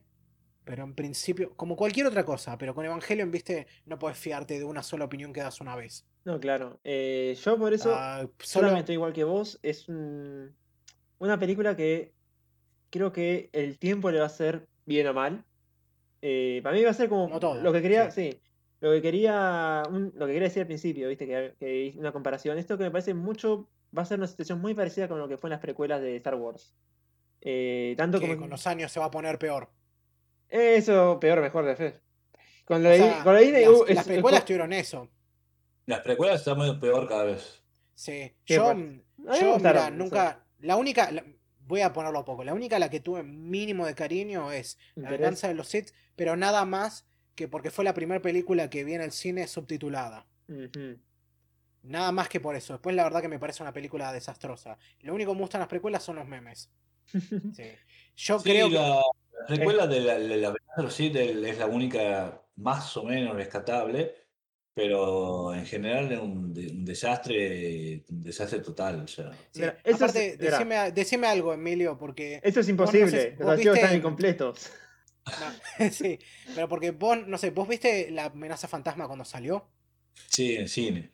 Sí. Sí. No es cierto que eh, durante ese tiempo como que hubo, hubo un, un lapso de tiempo en el que había como cierta presión social para decir que era buena. Sí, sí, eh, como diciendo, no, no te puede no gustar. Y eso que en Estados Unidos hubo Eh, bullying al la- personaje al que hacía estamos- Anakin. lo, Y lo estamos esperando hace, 20 años. hace, no sé, 30 años estamos esperando la película esta y no, no puede ser mala. O sea, Sí, aparte sí. es Lucas dirigiendo, o sea, todo no. Y, y era todo mal, o sea, era mala la dirección de Lucas, era O sea, lo que yo nunca he entendido de las precuelas es que vos sepas a dónde vas y vaya para otro lado. O sea, como diciendo, no, no, no, pero sí, tenés que ir para allá. ¿Entendés? Y Lucas iba para el otro lado así, pero eh, nunca he entendido, como diciendo, ¿cómo no va a poder hacer coincidir que si vos ya tenés cuál es el resultado, ¿cómo, y vos arrancás acá, ¿cómo no, no puede hacer coincidir eso? O sea, son, o sea, No, no, Mucha de la no gente- ser. ¿Viste? Sí, yo creo que había mucha gente dentro de ese público que medio que querían autoconvencerse de que la película era buena. Mm. Eh, es un desastre. Y la 2 es peor Mm, que la sí, 1. sí, la 2 es es peor. mucho peor que la 1. Es un desastre la 2. Eh, también está hecho como para. Era un público nuevo, ¿no? Eran 30 años después, nueva audiencia, había una nueva exigencia, más acción, más. eh, ha- había, había que renovar. Yo entiendo eso. Ujú, Yo, yo entiendo que había que renovar. Había un público totalmente nuevo que había que captar. ujú. Entiendo perfectamente. Eh, Acá- pero hacerlo bien, pero hacerlo bien. O sea, Ah. no, no, no solamente tienen que hacerlo mal. Sí, acá suena como que estamos en una situación ligeramente similar. Yo creo que los años no le van a hacer bien a estas películas. Creo que, a ver, no, no se pueden predecir estas cosas. No. Yo estoy hablando desde esta perspectiva y lo que me parece que va a ocurrir es que mm, van a tener su séquito de gente que va a decir, no, no, estas películas son buenas o que simplemente les gustan más y ah, para frente a eso, ¿viste? ¿Quién soy yo para andar diciéndote qué te gusta a vos, qué no te gusta a vos? Porque yo puedo argumentar todas estas cosas, pero si a la otra persona le gustó, ¿viste? Mejor para vos. O sea, yo quisiera poder disfrutar de esto como lo disfrutaron muchas personas. Mm. Tener esa sensación de cierre. Pero yo ya la tuve con End of Evangelion. Y lo bueno de todo esto, como siempre, es que, a diferencia de Lucas, Anno por lo menos nos deja volver a ver las otras. Mira, la, acá hay algo que sí estoy ahora cerrando en mi cabeza. eh, y lo único que te puedo decir que la actualización. ah, podemos hacer como eh, lo que hablamos recién con, eh, con las precuelas de Star Wars, que diciendo, bueno, necesitamos una actualización porque hay un nuevo público que tiene nueva, una- un nuevo contexto y el cine se cuenta de otra manera que lo que se contaba 30 años atrás. Entonces tiene otra dinámica, hay muchas cosas nuevas para hacer.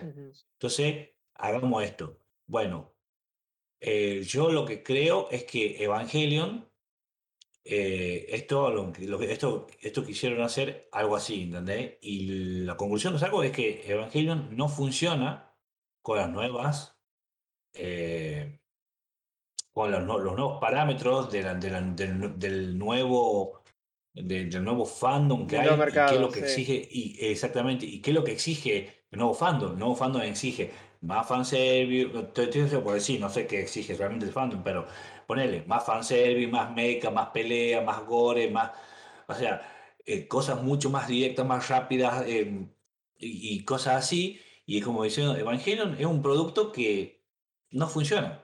No funciona así. Funciona como funcionan los 26 capítulos eh, y con el de Evangelion, o de Evangelion. O sea, así funciona. Ahora, si vos agarras todo eso y lo pones en- con los nuevos parámetros, no funciona. No funciona, no, no funcionó. Porque es lo mismo, o sea, me estás contando la misma historia y con el mismo final todo, pero con una nueva, con, con nuevas cosas, o sea, con, con nueva animación, con el, con, o sea, todo nuevo. Ujú.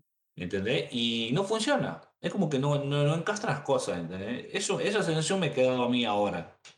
Yo sí estoy, estoy pensando en voz alta, pero Yo, tengo como sí. esa sensación. yo verdad mucho no puedo comentar. Yo lo único que puedo decir, más, más allá de Star Wars, que creo que con el tiempo todo el panorama se va a aclarar mucho más.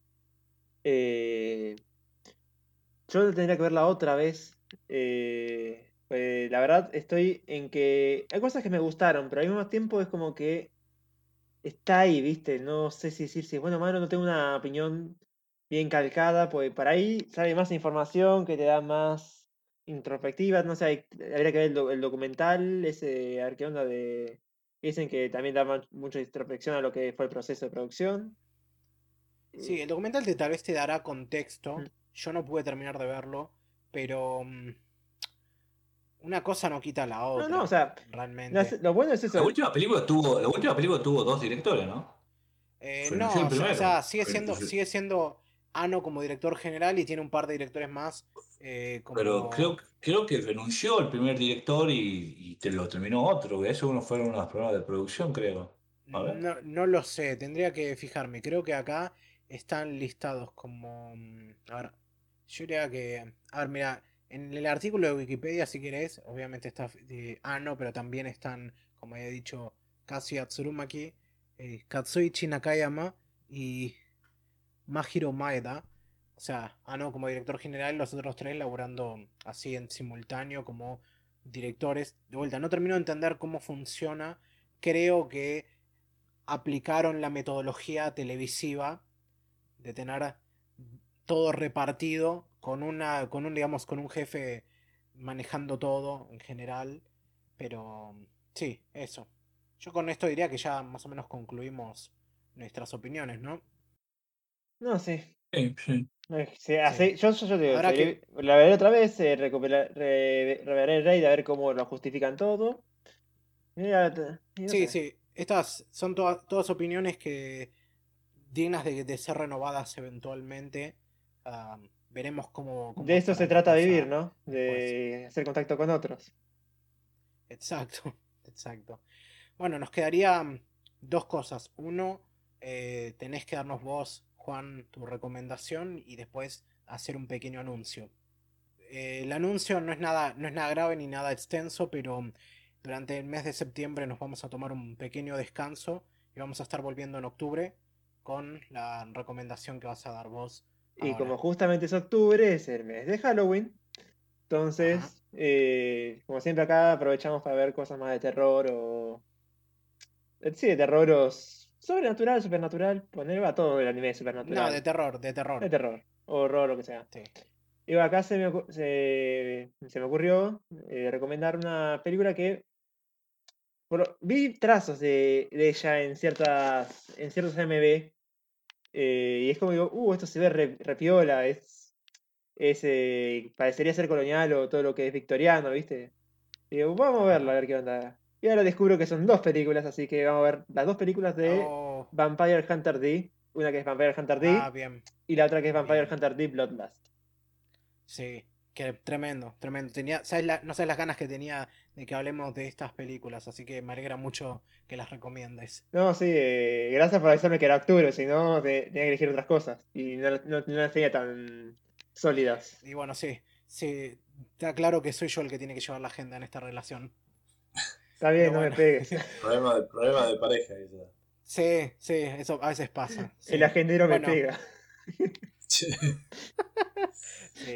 Bueno, la verdad que muy fructífera la conversación, siempre me encanta hacer esto. Muchas gracias, Emilio, por venir y contribuir. No, gracias, gracias a usted, chico, porque me- la cantidad de información que me han tirado me, me sirve para llenar todos los huecos que tengo yo a la hora de, de ver y todo, y todo el chismerío que hay detrás de esto, que está bueno porque ustedes saben el chismerío que yo por ahí estoy out de esto, Sí. pero eh, está- Comemos de la fruta del conocimiento, no te puedo decir mucho más.